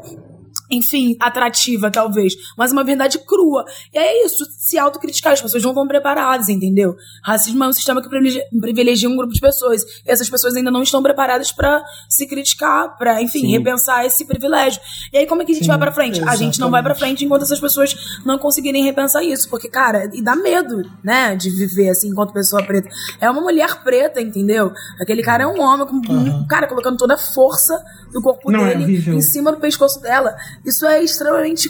Enfim, isso Faltou é. pouco, né, pra matar ela. É, é- nossa, é é uma atrocidade que tem. Não tem motivo, entendeu? Mas a gente entende como chegou ali. Eu acho que não- eu não diria que é, tirar, tiraria essa responsabilidade da gente. Ah, a gente não sabe como é que chegou aqui. A gente sabe sim. E, e tem pessoas Sabe. que fazem questão de fazer a- a- essa manutenção, entendeu? Enfim, a força policial só tem sido, Exatamente. enfim, mais uma dessas coisas, mais uma dessas ferramentas para manutenção do racismo. É. Complicadíssimo. pessoal. óbvio, E também- pessoal. É, E também- falou, falou e falou bonito, Mali. É isso E acho que, que essas. Que essas porque é, uma- é o, é o cúmulo né, da, da violência, aquilo. assim Também que essa violência extrema não mascare as pequenas violências que a gente normaliza, né? Porque a gente vê e fala, não, isso é horrível, mas a gente faz tantas pequenas coisas horríveis. né? Exatamente. Que é o que alimenta, né? Enquanto a gente ali alimenta as pequenas violências, vai uma pessoa que tá num lugar de poder, que tá naquela, na, na situação daquele policial e faz uma atrocidade, mas o que alimenta ele é a gente manter um sistema que permite que essas situações existam, né? Então acho que a gente tem que olhar também para as pequenas coisas que a gente fortalece lá, o, o- chegar na- nesse extremo. Erramos todos juntos, parece, né? Como É, porque não sociedade existe pra um- ver aquilo. um meio racismo. É racismo ou não é, entendeu? Tipo, Não, ah, eu sou é- meio racista porque eu fiz isso. Não, é ou você é ou você não é. É, exatamente. E se, o, e se o cara tá empoderado a ponto de fazer aquilo na frente de todo mundo, é porque que alguma coisa todo mundo fez errado em conjunto, né? Não é um caso. Se fosse um caso isolado, Isolado, a gente é, vê que é, não não é, né? Ou seja, É da categoria. É, é isso. Ô, quem tem mais Lotus? eu tenho Hum. Um Lotus chato também. Os Lotus estão bem Lotus, né? Estão bem pesados. Meu Lotus é para a quantidade de pessoas que nessa pandemia perderam o trabalho, né? É, eu sou uma dessas pessoas. O projeto que eu estava trabalhando tinha a ver com evento, tinha a ver com o mercado que foi pro saco esse ano. Então as coisas é, é, mudaram. Enfim, eu, eu perdi esse trabalho. Tenho muitos amigos de vários setores diferentes que perderam que perderam o emprego. Imagino Uhum. que tem muito amigo artista também que perdeu o ano, assim, que trabalhava é, por, por, por jobs. Imagino que a Malia conheça um monte também que tá nessa situação de tipo, ficamos sem trabalho, né? É muito Também difícil. complicado. E é- também tem Muito equipe, ruim, né? né? Equipe que você Sim. terceiriza, equipe que trabalha. Sim, que você ter- terceiriza, mas tá, tá com você há um bom tempo, tá fazendo show com. Eu, comigo mesmo, aconteceu. Tinha uma equipe que tava fazendo shows comigo há um bom tempo e a gente teve que parar, sabe? Ver que as pessoas, enfim, perderam seus empregos, estão Sim. meio quebradas financeiramente. Isso é de partir o coração, né? É, e, e- Sim. e é péssimo porque você perde a coisa de, de a perspectiva, é, é, é- é super para autoestima é terrível, é, é, é uma situação constrangedora também, assim. Então eu acho que assim para as pessoas que estão ouvindo isso, imagino que muitos dos ouvintes do Wanda estão nessa situação. Eu acho que é uma coisa de, de ter calma, né, de respirar, de tentar se organizar. Eu sempre fui, imagina, eu vivo do, do, do que eu trabalho, né? Não tenho ajuda de pai, de mãe, de nada. E aí desde sempre eu tentei ter uma vida com o mínimo possível para que nessas, nesses, nesses né, quando acontecem essas coisas, não só a pandemia, mas mil outros, outros motivos, eu consegui economizar e ter um dinheiro para não viver do mês. Mas eu imagino se eu fico angustiado porque eu tô usando minhas economias, eu fico imaginando uma pessoa que vive do que ganha no dia, assim. É Sim, que não, tá, não tem co- comer agora, né? Tipo, não tem a- A, como. pandem- a- é, a pandemia acabou com. Eu, eu dei um Google agora, foram 10 milhões de empregos no Brasil. Assim, Ah. 10 milhões de pessoas perderam emprego. Então, é uma situação muito louca e é. é é, é muito triste, mas eu acho que da minha parte, assim, que eu, eu tento ter calma e ter tranquilidade e saber que é, é engraçado que assim é, é, quem ah, é meio normal assim no, no Brasil nas crises nas coisas que acontecem a gente convive com essas situações né de perder emprego. Eu mesmo na minha nos 10 anos que eu sou jornalista já perdi duas outras vezes na minha vida e tive que passar uns períodos de vacas magras. Então é, são períodos que a gente tem que ter tranquilidade para não deixar o, o- as angústias e a agonia e a ansiedade tomarem a nossa vida né? Então É. assim procurar coisas procurar oportunidades oportunidades também de se organizar de aprender alguma coisa nova de fazer coisas que a gente procrastinava porque estava afundado no trabalho enfim. Eu acho que é só uma coisa de me solidarizar com todo mundo que, que, que tá nessa situação porque é é puxado, mas é, é- a gente dá sempre a volta por cima. Então, gente, quem estiver assim também, não.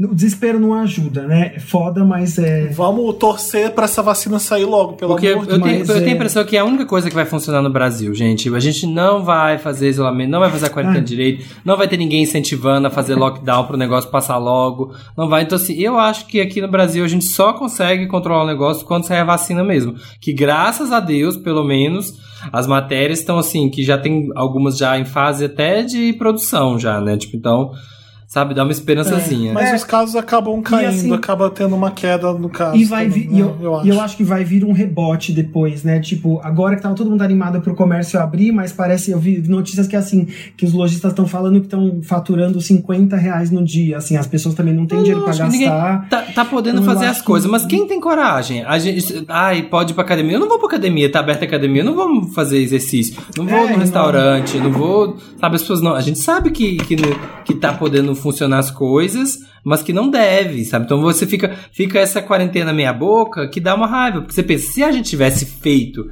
realmente, se tivesse vindo um governo e falado daqui, ó, lockdown, fechou, dois meses, ninguém sai de casa só pra comer, se sai na rua é multado, sabe? Controlasse o negócio, a gente tava agora, dia 15, 17 de julho, em outra realidade, sabe? Mas aí fica essa coisa, um pouquinho de gente faz, um pouquinho de gente não faz. Ah, pode abrir, aqui pode abrir, aqui não pode. Fica tentando agradar todo mundo, não, não causar demais, não causar atrito demais, e aí fica nisso, fica nessa situação que a gente tá. Quem tem mais Lotus, gente? Eu acabei. Tem alguma coisa, Malia, que tá te, te incomodando nesses dias, na sua vida, no Brasil? Chat Ellen. Ai, nossa, eu acho que sempre tem, mas quando vocês falaram sobre o Lotus, eu pensei, né, na Ana de 51 anos que Sim. foi agredida aí pelo Sim. policial, assim. Dividimos É. esse Lotus então Pois é. juntos, né, Malia? Foi foda aquilo lá, né? Foi. Tá, então vamos pro Meryl, é isso? And the Oscar goes to Meryl. Meryl é aquela parte do programa que é uma coisa boa, que a gente traz uma dica legal, é um filme legal que você viu, uma coisa legal que aconteceu na sua vida, uma notícia boa, tá bom? Vamos ver Meryl. De- Deixa eu ver o que, eu anotei. Pra levantar o astral. É o momento que nós levantamos o astral. É, depois de dar essa baixada na bola. Ai, os, os votos estão assim, Ah, eu tão quero fundo falar do de uma- poço, né? Eu, eu quero falar de uma cantora que, eu, que eu descobri recentemente. Ela nem é tão nova, nova assim, é, mas eu vi aquele Tiny Desk Concert, sabe, dela, e eu fiquei apaixonado pela música dela é, e pelo jeito que ela canta. O nome dela é Sudan Archives. Ah, Sudan Eu vou- É Archives. tipo. É a Sudan Archives. Você já Sim, conhecia? eu não sim, conhecia ela é ela. Eu ainda não conheço, mas eu já vou colocar. É. Arquivos Sudão, se você for traduzir para o português. Então, Sudan é S-U-D-A-N e Archives é A-R-C-H-I-V-E-S. V, ela é uma violinista, toca viola pra caramba, mora em LA, ela, ela veio de Ohio. Ela lançou o primeiro disco dela mesmo, foi no final do ano passado, 2019, chama Atena. É, eu, eu- ouvindo o som dela, é como se a Bjork tivesse um filho com a Xadê. Não é uma coisa meio. Nossa! Fiquei É como uns, uns violinos, tem uns violinos, aí tem umas coisas meio, que- meio quebradas, meio eletrônicos, e a, e a voz dela é doce, é suave, é linda. Ouve no Spotify, começa com Confessions, que é uma música muito boa. Assiste também o Tiny Desk dela, que o Tiny Desk é legal porque ela levou só os violinos. Então é ela com violino e cinco pessoas atrás dela, cada uma com violino. E é foda o que eles fazem nesse, nesse, nesse ao vivo. E aí eu falei, vou ouvir a música dela também no Spotify para ver se é só acústico com violino também, que nem eu ouvi. Mas não, não é. Tem bastante presença de violino, mas tem um arranjo que aí que foi por isso que eu lembrei, tem uma coisa meio alternativa, meio Bjork eletrônica aqui junto com violino. É e é uma voz E a bicha é linda. bonita, hein? Eu achei A maravilhoso. bicha é bonita. Você fala assim, ó, Linda. eita. Linda, li- linda. Assim como Malia que conversa com a gente, que é maravilhosa Ai, e talentosa. Gente, Sim. para! Ai, É uma beleza Meryl que pra Malia. você olha, você olha, você olha a Malia faz pá de beleza, não tem igual. gente, menino. Malha, aproveitando o, o elogio do Felipe. Esses seus looks, make, cabelo, tudo, looks, que tem alguém que trabalha com você, ideia sua, porque assim, é um babado, né, menina? Tipo, suas makes no Instagram, fica assim, gente. É uma montação. Não, hoje a maioria das makes são minhas, né? Porque desde quando eu era muito pequena, meu sonho era ser drag queen, entendeu? Então eu sempre Conseguiu, me montei. conseguiu. Eu sempre me. Não, eu sempre me montei, eu amo, assim. E com a quarentena isso tem me potencializado. Eu também tenho uh, feito bastante, né, pra poder treinar. Nossa, com certeza. Aí eu tenho, enfim, eu quero também falar sobre o meu lançamento, porque é a minha parte. Sim. Fala, vai. Fala, boba.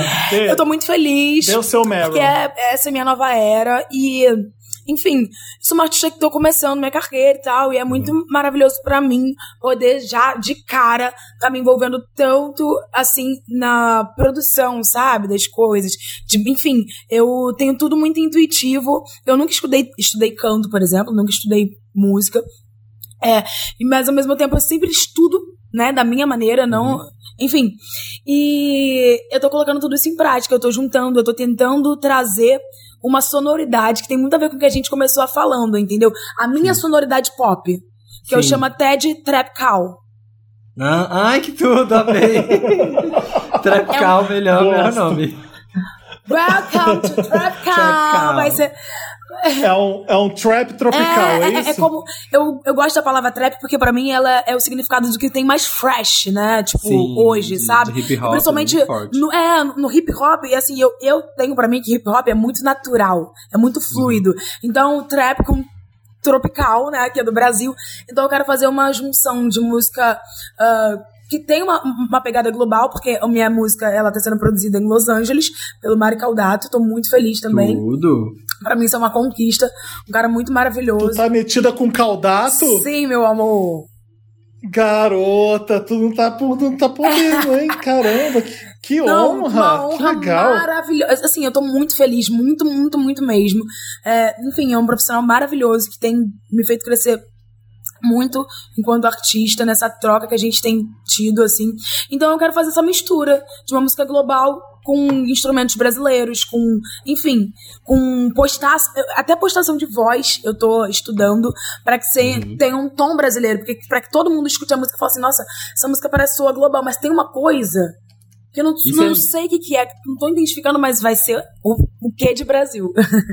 Isso é um privilégio, né? Porque artistas iniciantes, assim, que, que pode ter input, né? Em que som que quer fazer, como que quer se apresentar, né? Tipo, não é aquela coisa, ah, a gravadora me pegou e tá aqui, ó, canta essa aqui, grava assim, você vai se vestir assim, você vai fazer isso, e sabe, a pessoa só vai, só vai. Você vai ter, poder ter esse, esses inputs, é muito bom. Quando Não. que você...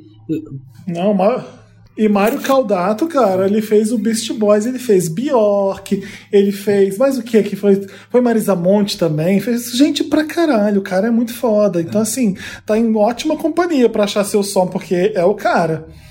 Ai, é maravilhoso ouvir. Eu amo quando as pessoas falam bem do Caldato, porque eu, me- meu coração aquece cada vez mais. E, tipo, é, é, me mostra que realmente, cara, eu não tô louca, sabe? A gente tá fazendo uma parada que tá ficando muito maneira. Eu tô muito feliz. Sim. E quando que você Sim. descobriu? Eu adoro saber esses de cantores. Quando você falou assim, nossa, dá pra cantar, sabe? Dá pra ser cantora. Essa menina dá pra ser cantora. Você dessa ficava cantando em casa? Ou alguém chegou e falou assim. Eu sempre gostei de cantar, mas as pessoas descobriram que eu era afinada, no caso. É, então, porque não tem como a criança, né? Ah, aquela coisa, ah, que canto desde os sete anos. Mas a criança não entende isso nessa época. Então alguém que tem que chegar e falar assim, olha. A Dá minha cantora. Exa- Não, exatamente, porque como é que eu vou saber? Eu nem sabia que isso poderia ser a minha profissão futura, por exemplo, né? Uhum. Porque a minha família ela sempre consumiu muita música, muita, muita mesmo. Meu pai, por exemplo, construiu, tipo, as caixas de som que ele ouvia. Ele comprou a madeira boa que ele queria, ele comprou. Então isso sempre foi muito valorizado na minha família. O som em que a gente ouve, a música que a gente ouve. E a minha mãe sempre falou sobre isso e ela usou isso pra minha criação. Sabe? Então eu sempre tive isso muito forte em mim. As pessoas me ouviam cantar e falavam assim: nossa, você canta bem, nossa, você é afinada. E eu sempre curti muito, me fazia muito bem, assim. Música sempre foi a parte do meu dia que eu mais gostei. E calhou de agora ser o meu trabalho. Obrigada a Deus. Ah, Meryl, Meryl pra Malia. Tem muita coisa vindo aí, nossa. Muita coisa. Então já Cheia de, no- cheia de novidades. O, Diego, Eu tenho Meryl Meryl? também, Hum, pode? Diego, Pode. Pode, você Tenho pode. dois.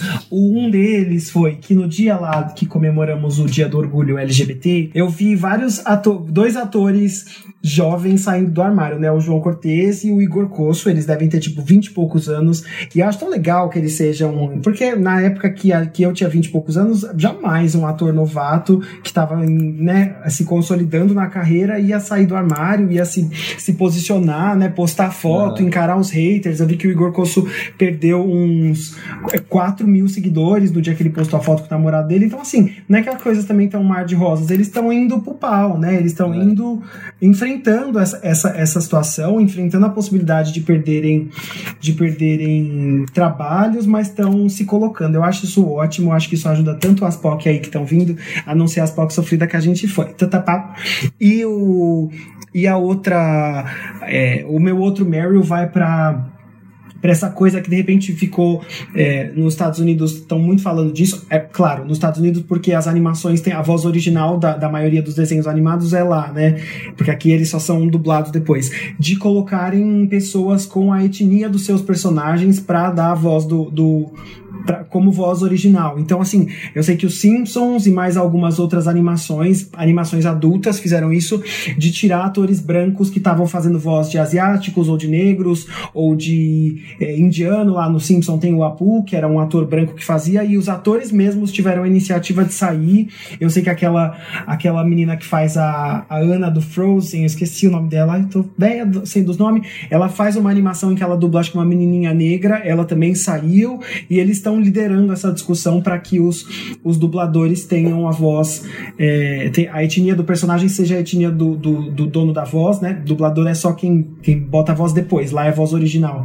Eu acho super legal, assim, colocar uma coisa de ah, a voz não tem cor, não tem etnia, mas eu sempre volto naquela coisa de por que não, né? Se você pode dar um personagem para uma pessoa não branca, por que, que você vai preferenciar dar pro branco, né? Tem essa cultura de que o branco pode tudo e qualquer outra pessoa de qualquer outra etnia é ah, mas a pessoa, ah, mas a voz, quer justificar. Eu Isso é muito a- contraditório, né? Porque, tipo, voz não tem cor, mas os espaços têm. Se só tem todo mundo branco fazendo algo que também é de negro, por que, que não pode ter 50% Exato, 50, sabe? exatamente. Exato. E é só Se o isso. filme é sobre 50 personagens negros, uma animação de 50 personagens negros, tem um motivo, que é pra contar essa história desses 50 personagens negros. Não faz o menor sentido serem 50 pessoas brancas dando voz pros 50. Sabe? Tem, tem uma coisa da identificação da realidade, sabe? Do, A vivência, com certeza. é, da vivência, daquele dublador, ele vai fazer aquele personagem. Eu acho, eu não acho que é reclamar que é, que é achar pelo em ovo, eu acho que é mais que o justo e o mínimo a se fazer. Eu acho, é, É dar emprego, gente, é dar poder para essas pessoas Exato, eu também. acho que é, é eu esse espaço também que, que, que os artistas não têm, né? Não- acho que de todas as etnias não brancas, todos eles têm, é, é, lutam por espaço, e aí quando tem ali um personagem que representa ele, que tem a cara dele, aí você dá pra uma pessoa branca, porra, eu achei bem legal que os próprios atores estão liderando isso e, e- e os estúdios estão comprando, e sempre Achei incrível que reverbere, que reverbere isso. Adorei. Então eu é tenho isso. Meryl também. Você tem. Vai, fala, mano. Fala, Samir. Um vai para a nosso Wanda 300, gente, que foi um grande Meryl, que a gente tá gravando a primeira edição, após a nossa, nossa aventura no Zoom com os mil Wanders, acompanhando a gravação. Trago as palavras de Tiago aqui de desculpa, porque ele passou dos limites, ele estava bem realmente medicado. Gente,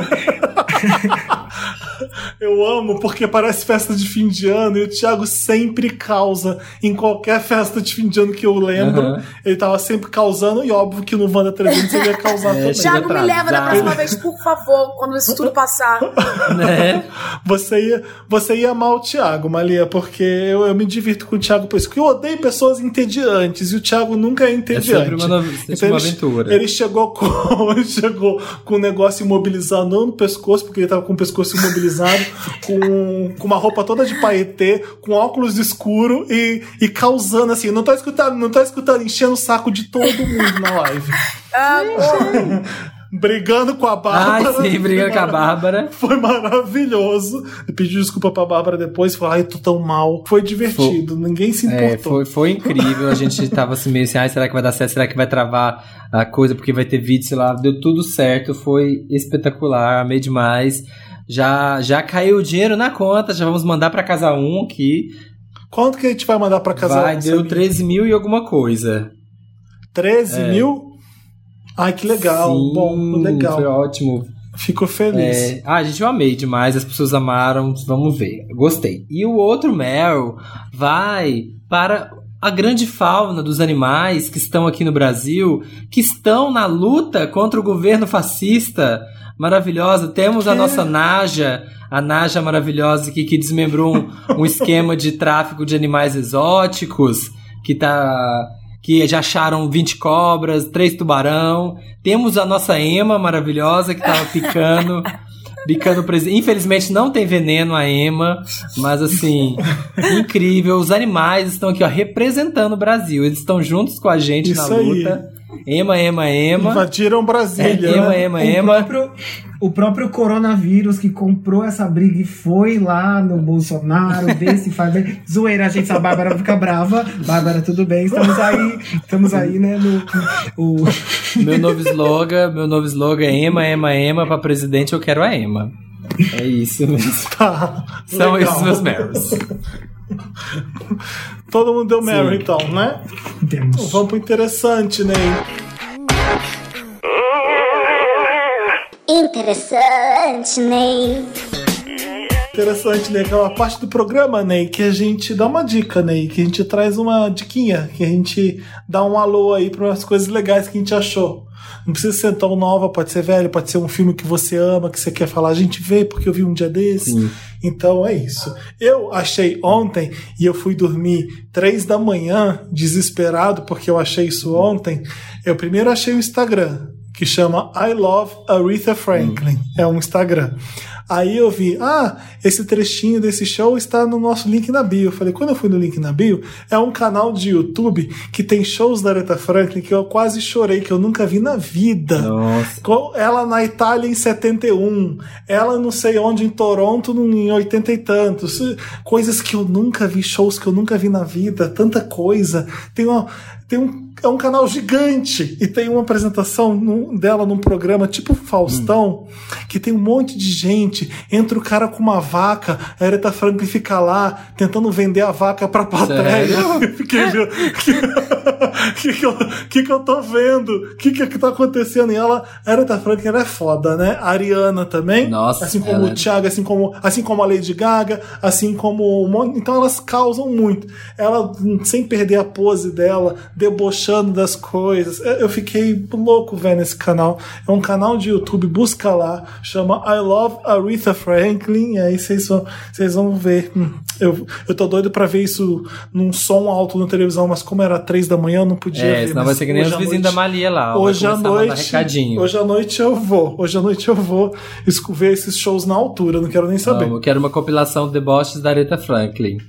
Amo, ela dá. Ah, tem um monte, tem, tem um, tem um trecho, no- ela, ela lançando esse último disco dela, que ela faz covers de várias músicas, e ela tá dando uma entrevista pra CNN, e o repórter deixou a música dela de fundo enquanto entrevistava ela. Areta, me diz você que ela, honey, honey, dá pra você tirar a música? Tira a música. Aí o repórter todo sem graça na CNN, assim, pessoal, desliga a música aqui. Ela tira a música, tira a música, tira a música. Aí ele fala, tirou a música. Amo. É maravilhoso essa entrevista. Meu vai para um documentário que eu assisti agora, estreou acho que semana passada na Netflix, que é o documentário do Walter Mercado, gente. Maravilhoso, na Netflix. Quem que falou disso no Hã? Wanda? A Marina falou. Você fica dormindo enquanto a gente não, grava, não né? fico, Deve ser isso. gente. Aí eu pego a indicação assim e esqueço. Tá, então eu, tem outro. Falta de respeito Falta com a de Marina. respeito, nem Santa participa, Helena. ó, é isso que ela merece.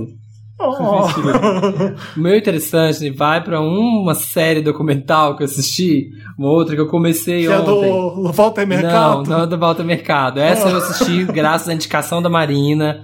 Muito boa. Amei, gente. Recomendo. Mas Obrigado, Obrigado, Marina, Marina. Você que não tá por aqui com a É. gente. esse outro, não, é uma série que chama Five Came Back. Cinco voltaram. É, eu não sei como. Bruno, vê como é que você tem nome em português? Tem nome em português do Five Came Back? Ah, pronto. Ele tem, Tem assessoria, o assessor tá pra aqui, o assessor tá do lado aqui. Que é uma, um documentário que fala, são três episódios só, que são sobre cinco cineastas na época da Segunda Guerra Mundial. Cinco cineastas que eram, assim, praticamente os maiores cineastas de Hollywood. O John Ford, o John... Hi- Huston? O John Huston, o John Ford, o Frank Capra. Eram cinco cineastas que estavam. George Stevens e William, William Wyler. Cinco diretores mega fodas que estavam fazendo filme na, nos Estados Unidos, assim, ganhando o Oscar, o Diaba 4.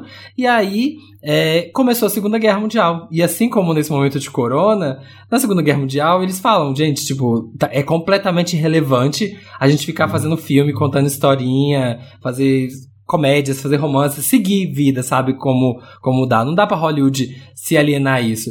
E aí são esses cinco diretores que foram pra guerra. Tipo assim, uma coisa muito real. Tipo, você imagina, tem uma guerra hoje, o Spielberg, sabe? Tipo, o, o, George Lucas, você pega cinco diretores fodas e vão pro meio da guerra filmar isso, contar, ver como que eles, sabe, trazer isso pros Estados Unidos, como que tava sendo a realidade de guerra, como que tava sendo o que, que as, as coisas estavam acontecendo, trazer para os americanos a, a, a realidade da guerra. Então eles vão, e aí esse documentário é isso, é contando a incursão deles nisso, assim. Eles foram, como que eles filmavam. Aí tem um que eu não lembro quem que é, que vê aquela propaganda nazista, que é aquele filme incrível, que tipo, incrível não, né? É péssimo, mas é muito bem filmado, que é uma alemã que filma do Hitler discursando, e ele fala como é que, meu Deus, como é que eu vou fazer? As pessoas vão ver isso aqui do Hitler e não tem como eu, eu ser melhor que isso. Aí ele vai pensando e ele cria esse documentário lá no meio da guerra, baseado nisso. É uma história que assim, eu fico assim, gente, é muito louco pensar nisso, assim, pensar que, tipo, cinco diretores de cinema dos mais fodas foram pra guerra pra poder documentar, sabe? E aí levaram editores, levaram, né, montadores, levaram toda uma equipe. Enquanto a guerra tava rolando, tinha uma galera que tava ali documentando e criando histórias, sabe? Isso correndo risco de vida, de morte. ali. Ah, deixa, deixa eu aproveitar a sua dica Ah. pra dar outra, então. É, você falou do John Huston, e, eu- e quando você fala do John Huston, pra mim ele é, é o pai da Angélica Houston, nada mais que sim, isso. É, pai porque, eu, Houston. porque eu não conheço tanto a carreira do John Huston. Mas aí eu li uma matéria no El País que um amigo meu me mandou. O título é: se você quiser buscar e dar um Google, leia essa matéria para conhecer um pouco da carreira dessa atriz fantástica que é a Angélica Houston. E o título da matéria é A Vingança de Angélica Houston, depois de anos sendo apenas filha, entre aspas, e namorada, entre aspas. Aí abre aspas dela. Meu único papel era andar de braços dados com ele. Ela namorou o Jack Nicholson por muito tempo, Nossa. entendeu? Então ela, era, então ela era a filha do John Huston e a namorada do Jack Nicholson. Então aí a- a- o olho da matéria. Prestes a completar 70 anos, a atriz continua sendo no mundo uma das grandes damas de Hollywood. Mas para chegar a um terceiro ato feliz, teve de superar uma história familiar solitária e complicada. É uma puta matéria que conta um pouco da história dela. Acho que, ô Diego, você Oi. deve, deve concor- concordar comigo que o povo conhece mais a Angélica Houston por causa daquele filme das bruxas, não é? É, acho que das bruxas, do, do Convenção das Bruxas e Família Adams, Sim, né? a família Adams é o Convenção clássico das dela. Bruxas.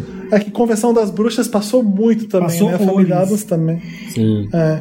Eu gosto dela nos filmes do Woody Allen, eu gosto dela em qualquer lugar porque ela é muito foda mesmo. Ela, a presença dela é muito marcante, ela é uma puta atriz. Queria que ela fizesse mais coisa, inclusive, né? Ela tá bem sumidona. Sim, sim. Era isso. Five É came isso, back. gente.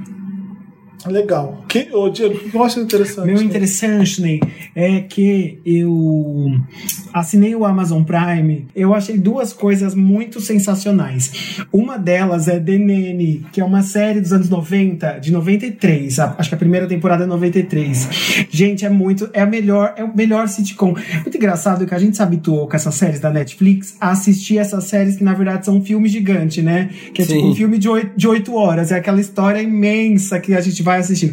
E a gente perdeu o sitcom, que é aquela história ridícula de que, não, que vai do nada a lugar nenhum, que os personagens estão presos ali num, num elipse de tempo, eles não evoluem nada, que é 20 minutos só pra se dar risada. E esse DNN é piada atrás de piada. É a história de uma é, moça do, do, do Queens, né, do subúrbio de Nova York, que vai, que trabalha numa loja de noiva, tem 30 anos ali, perde o emprego, perde o boy e vira babá dos filhos de um de um produtorzão de Manhattan, e ela vai morar na casa deles. E é muito legal porque é o embate entre a figura dela, que é uma mulher super suburbana, e deles que são os riquinhos britânicos, não sei o quê. E ela é sensacional, empoderada. Ela tem uma coisa muito legal de assistir que ela tem é, orgulho de ser quem ela é, assim, ela é ela tem estilo, ela tem carisma. É uma personagem muito legal né? e, e ficou presa, perdida nos anos 90. Então, quem tem Amazon Prime, assista The Nanny. É muito, Gente, muito passado bom. que tem lá. E é muito engraçado. Ela é judia? Ô, Ela é judia, Ela é judia tem na mil série? piadas com judia. Tem assim, claro, anos 90, né? Tem E- várias coisinhas que você fala, ai, É, gente, não, dá, não dá mais. Mas a, a atitude dela frente a muitos assuntos, e, e aparecem, né? O machismo, assim, quando o, o pai trata o filho de um jeito, a filha de outro. E ela tem um, um- um empoderamento que você fala, cara, ela era muito à frente do tempo dela. É muito legal ver uma coisa super velha. E você fala, cara, ela já era feministona, maravilhosa, e com uns looks absurdos, um cabelo altão, e suburba total. Aí tem muitas cenas na casa da mãe dela, lá no Queens. Não é nem Queens, é um lugar que chama Flushing, que é o subúrbio do Queens. E eles são bagaceiraços, mas são maravilhosos, divertidos, engraçados, é, orgulhosos de si mesmos. Eu acho muito. É muito. Eu tô aqui. É muito Eu tô gostoso aqui de só ouvindo. Tra- tratando como se fosse novidade, perguntando como se fosse. Porque você, assi- Como- porque você também assistia na hora do almoço, né? Como toda boa. É. Como todo mundo que tava lá nos anos 90 Olha, assistia no almoço. Agora a Malia nunca ouviu falar. Ela pode falar. Ela não tem ideia do que seja. E a, e a- E todo mundo que tá ouvindo também, né? O Thiago é o maior fã de DNN no Brasil que você possa imaginar. E o Thiago já deve ter falado de DNN aqui Falou no Wanda não, várias que não. vezes. Gente. Falou, falou. Denene ele é muito fã da-. E ela tem uma voz assim, ela tem uma risada assim. É o que fez ela, né? O que Ela fez é ela, perfeita. essa voz dela. Se vocês acharem É. muito anos 90, se a Malia for assistir e falar assim, gente, mas o negócio era, não era nem. Era full screen, né? Quadrada a tela e achar muito Então, passava puxado. junto com, com Tem Fresh outra. Prince of Bel-Air, era The Nanny também, não era junto que Qual? passava? Fresh Prince of Bel-Air? Sim, o maluco no Fresh pedaço. Prince of- Era meio isso, era, são esses sitcoms dessa época, era tudo esse, esse pacotão. É engraçado que Friends virou o grande sitcom dos sitcoms, mas tinha coisas muito boas antes, né?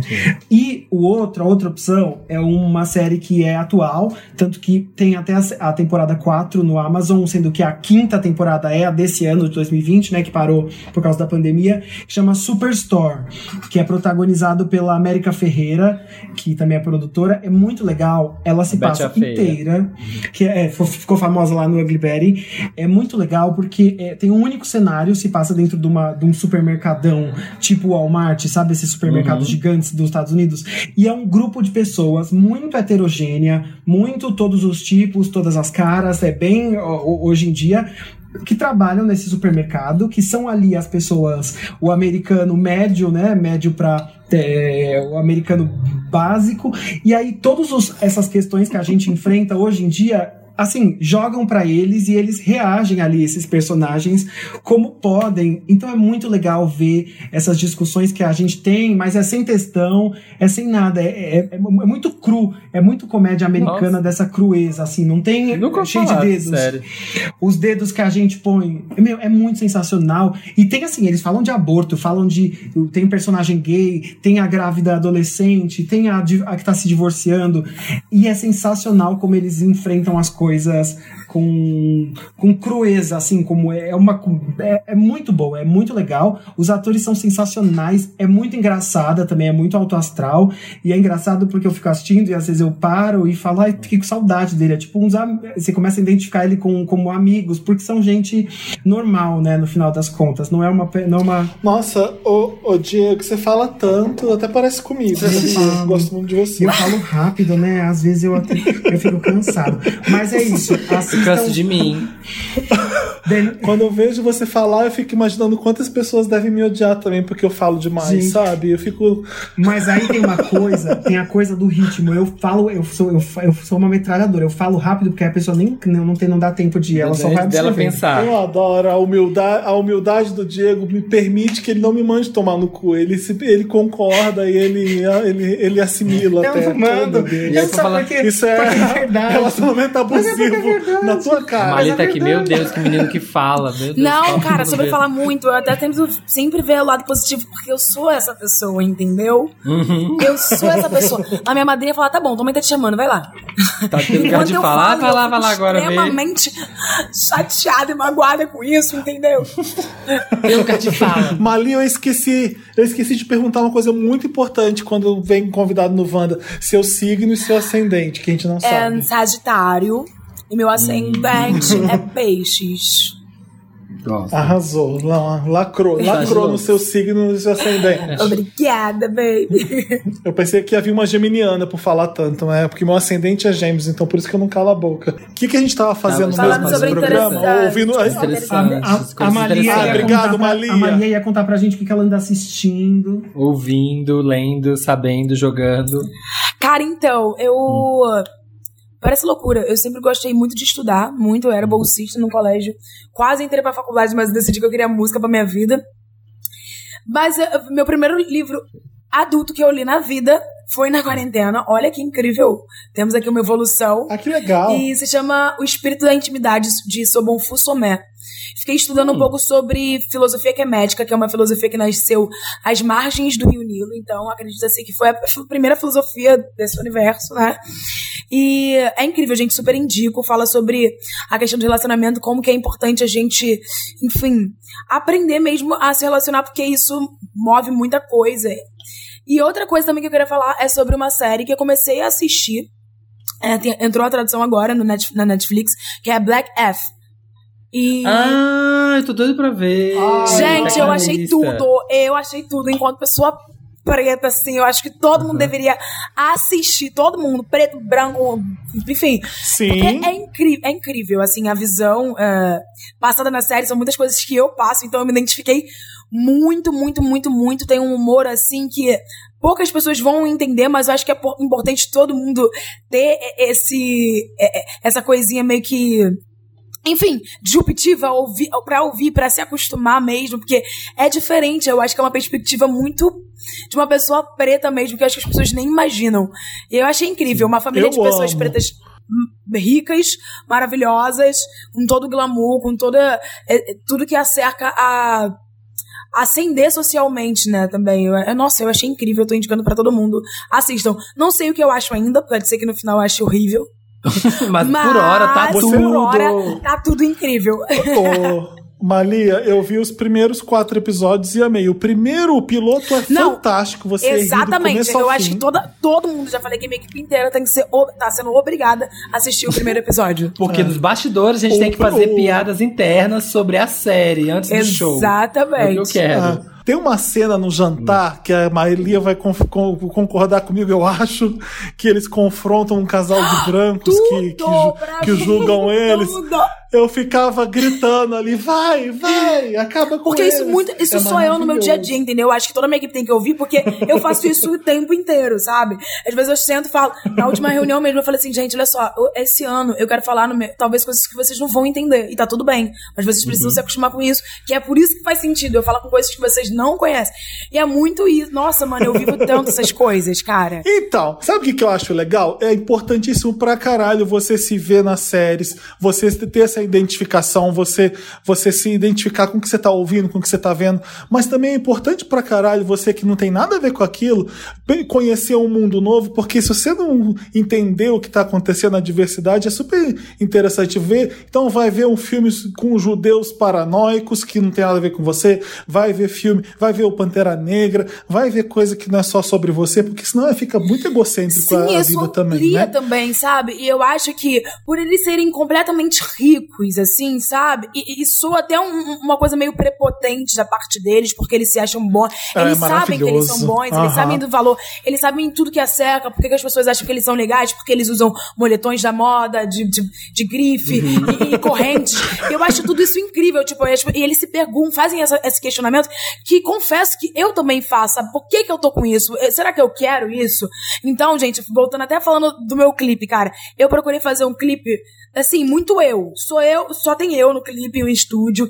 E aí eu queria muito que as pessoas me conhecessem, o meu jeito, eu sou despretensiosa, eu sou, enfim, faladeira, eu sou elétrica. Eu queria que isso estivesse no clipe. Sem a- a- aquelas roupas, ah, enfim, Bling, bling, é, de exatamente, porque as pessoas olham pra mim e falam, ai, lacração, Mona! E eu olho pra cara Uhum. delas às vezes, tipo, Aham. tá falando com quem, cara? O que que tá acontecendo aqui? Sim, Sabe? exatamente.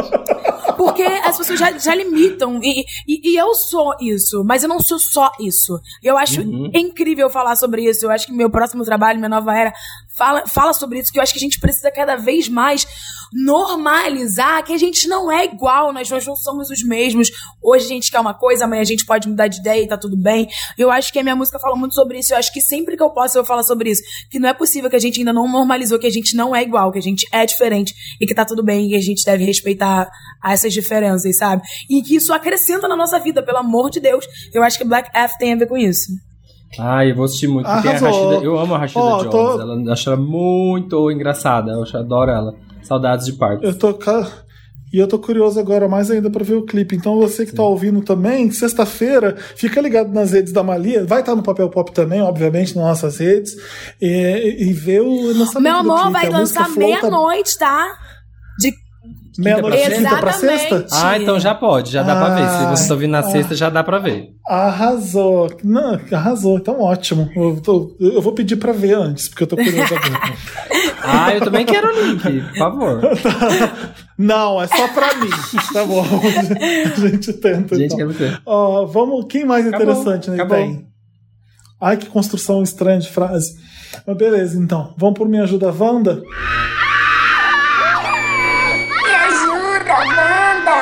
É o, o último quadro importante, um dos mais importantes, porque a gente ajuda vocês em casos amorosos, casos complicados. Vocês mandam para redação papelpop.com, coloca lá Me Ajuda Wanda no título e o Dantas que está ouvindo aqui a gente seleciona o, o caso para a gente ler aqui. Deixa eu começar lendo primeiro então. Banho, banho demais, Wanda. Ah, é o meu caso. Eu podia estar mandando esse. Porque eu fico aqui em casa, eu falo assim, ah, eu vou tomar banho. Quando eu vejo, eu já tomei três banhos, quatro banhos, não tem que fazer. Aí eu Toma tô- banho, né? Atividade.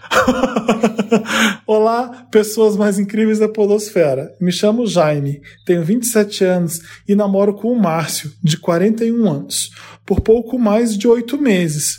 Cerca de um mês, pedi- perdi minha roommate. Ela foi demitida do trabalho e decidiu voltar a morar com os pais. Tendo a casa só pra mim, não achei que seria um problema chamar meu namorado pra ficar comigo nesse período. E que lê do engano meu. Ai, meu Deus. É, lê do engano, lê da Nagli. É, com a nossa convivência diária, certos problemas apareceram. Mas o que mais me incomodou foi o fato dele reclamar dos meus banhos.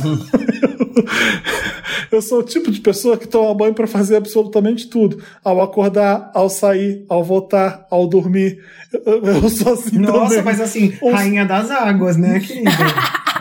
ou- Pequena sereia. só pra mim. Ai, desculpe, pequena sereia. Aí é manjar a Não, própria. e, a- e- e agora, ainda mais, se eu vou no supermercado, eu volto, eu vou tomar banho com certeza por causa da pandemia. Não, não, tem, não tenha nem dúvidas. É, gosto da sensação de estar limpo e cheiroso.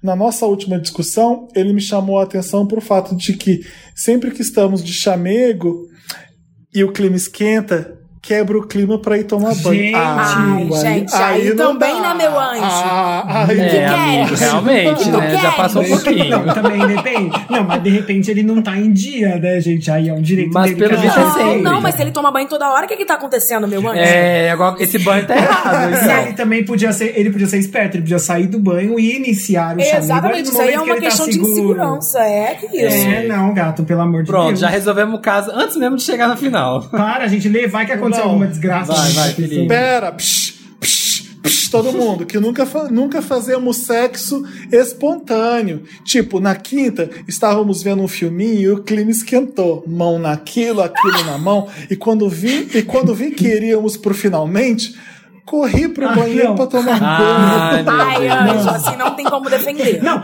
Não tem. Felipe, continua, porque eu tô aqui acompanhando, a próxima parte é maravilhosa.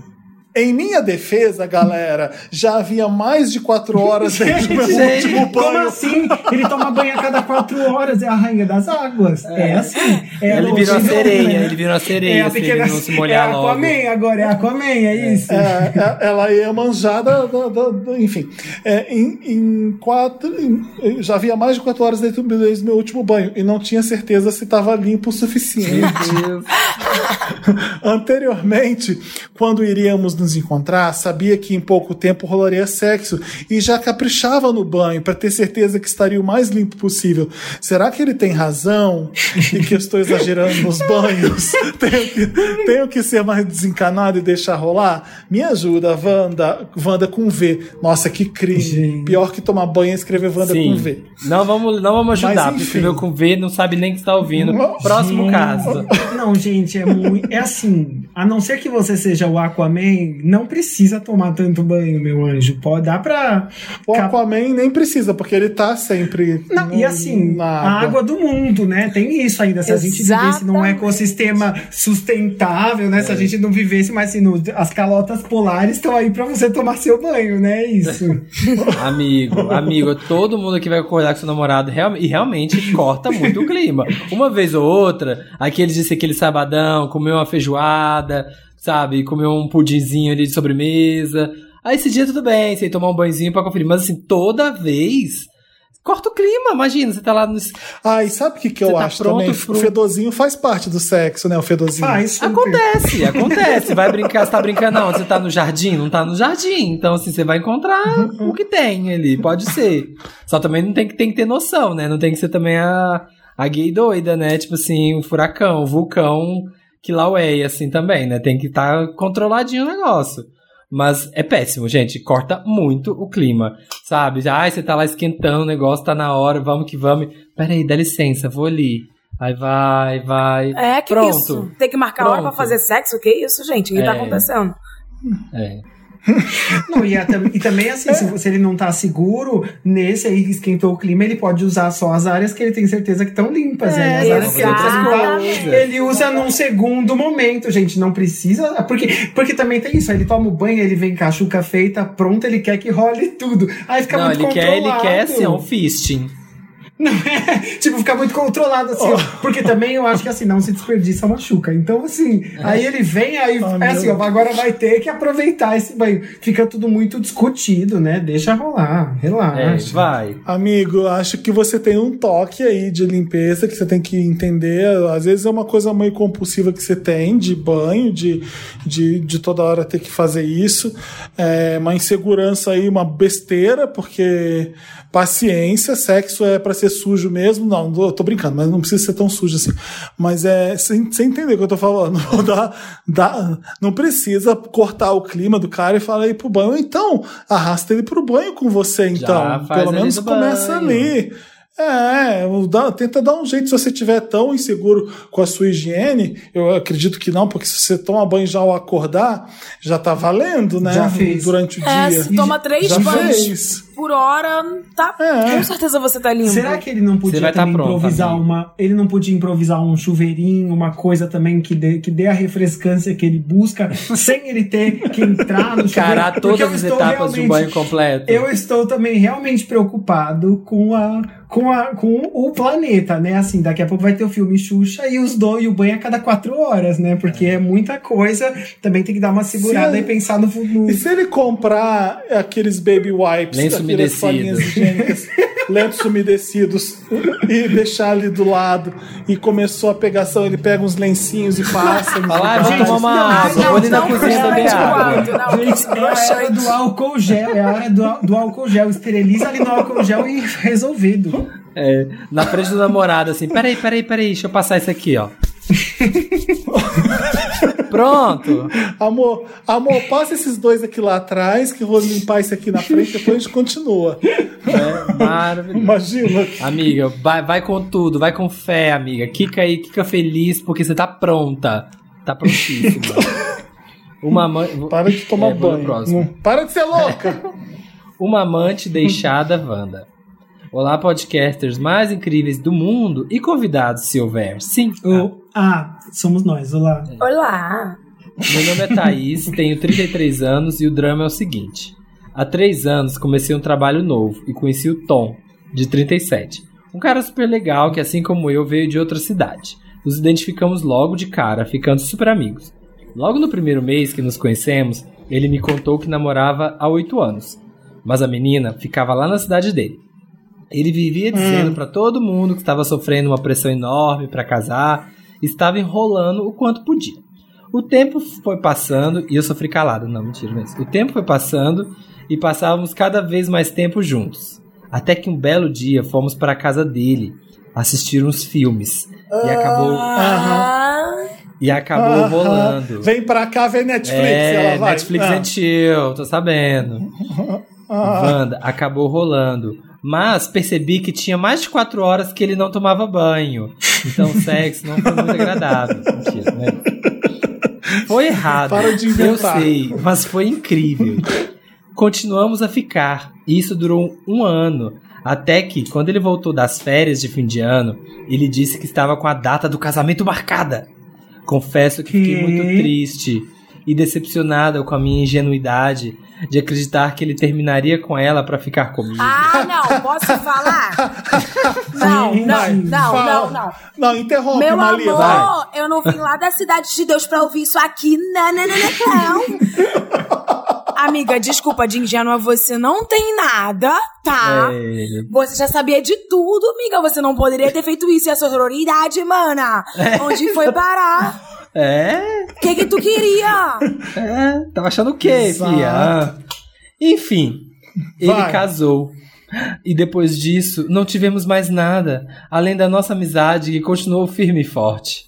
Wanda, me ajuda. Como faço para esquecer esse homem que, além de ter sido meu melhor sexo, me dá muita atenção e me ajudou a sair de uma depressão profunda após a morte de minha mãe? A amizade dele é muito importante pra mim, pois sou muito tímida e acabei não fazendo muitas amizades por aqui. Existe alguma forma pra manter a amizade e deixar a paixão de lado? Ô, meu anjo. Ai, cara.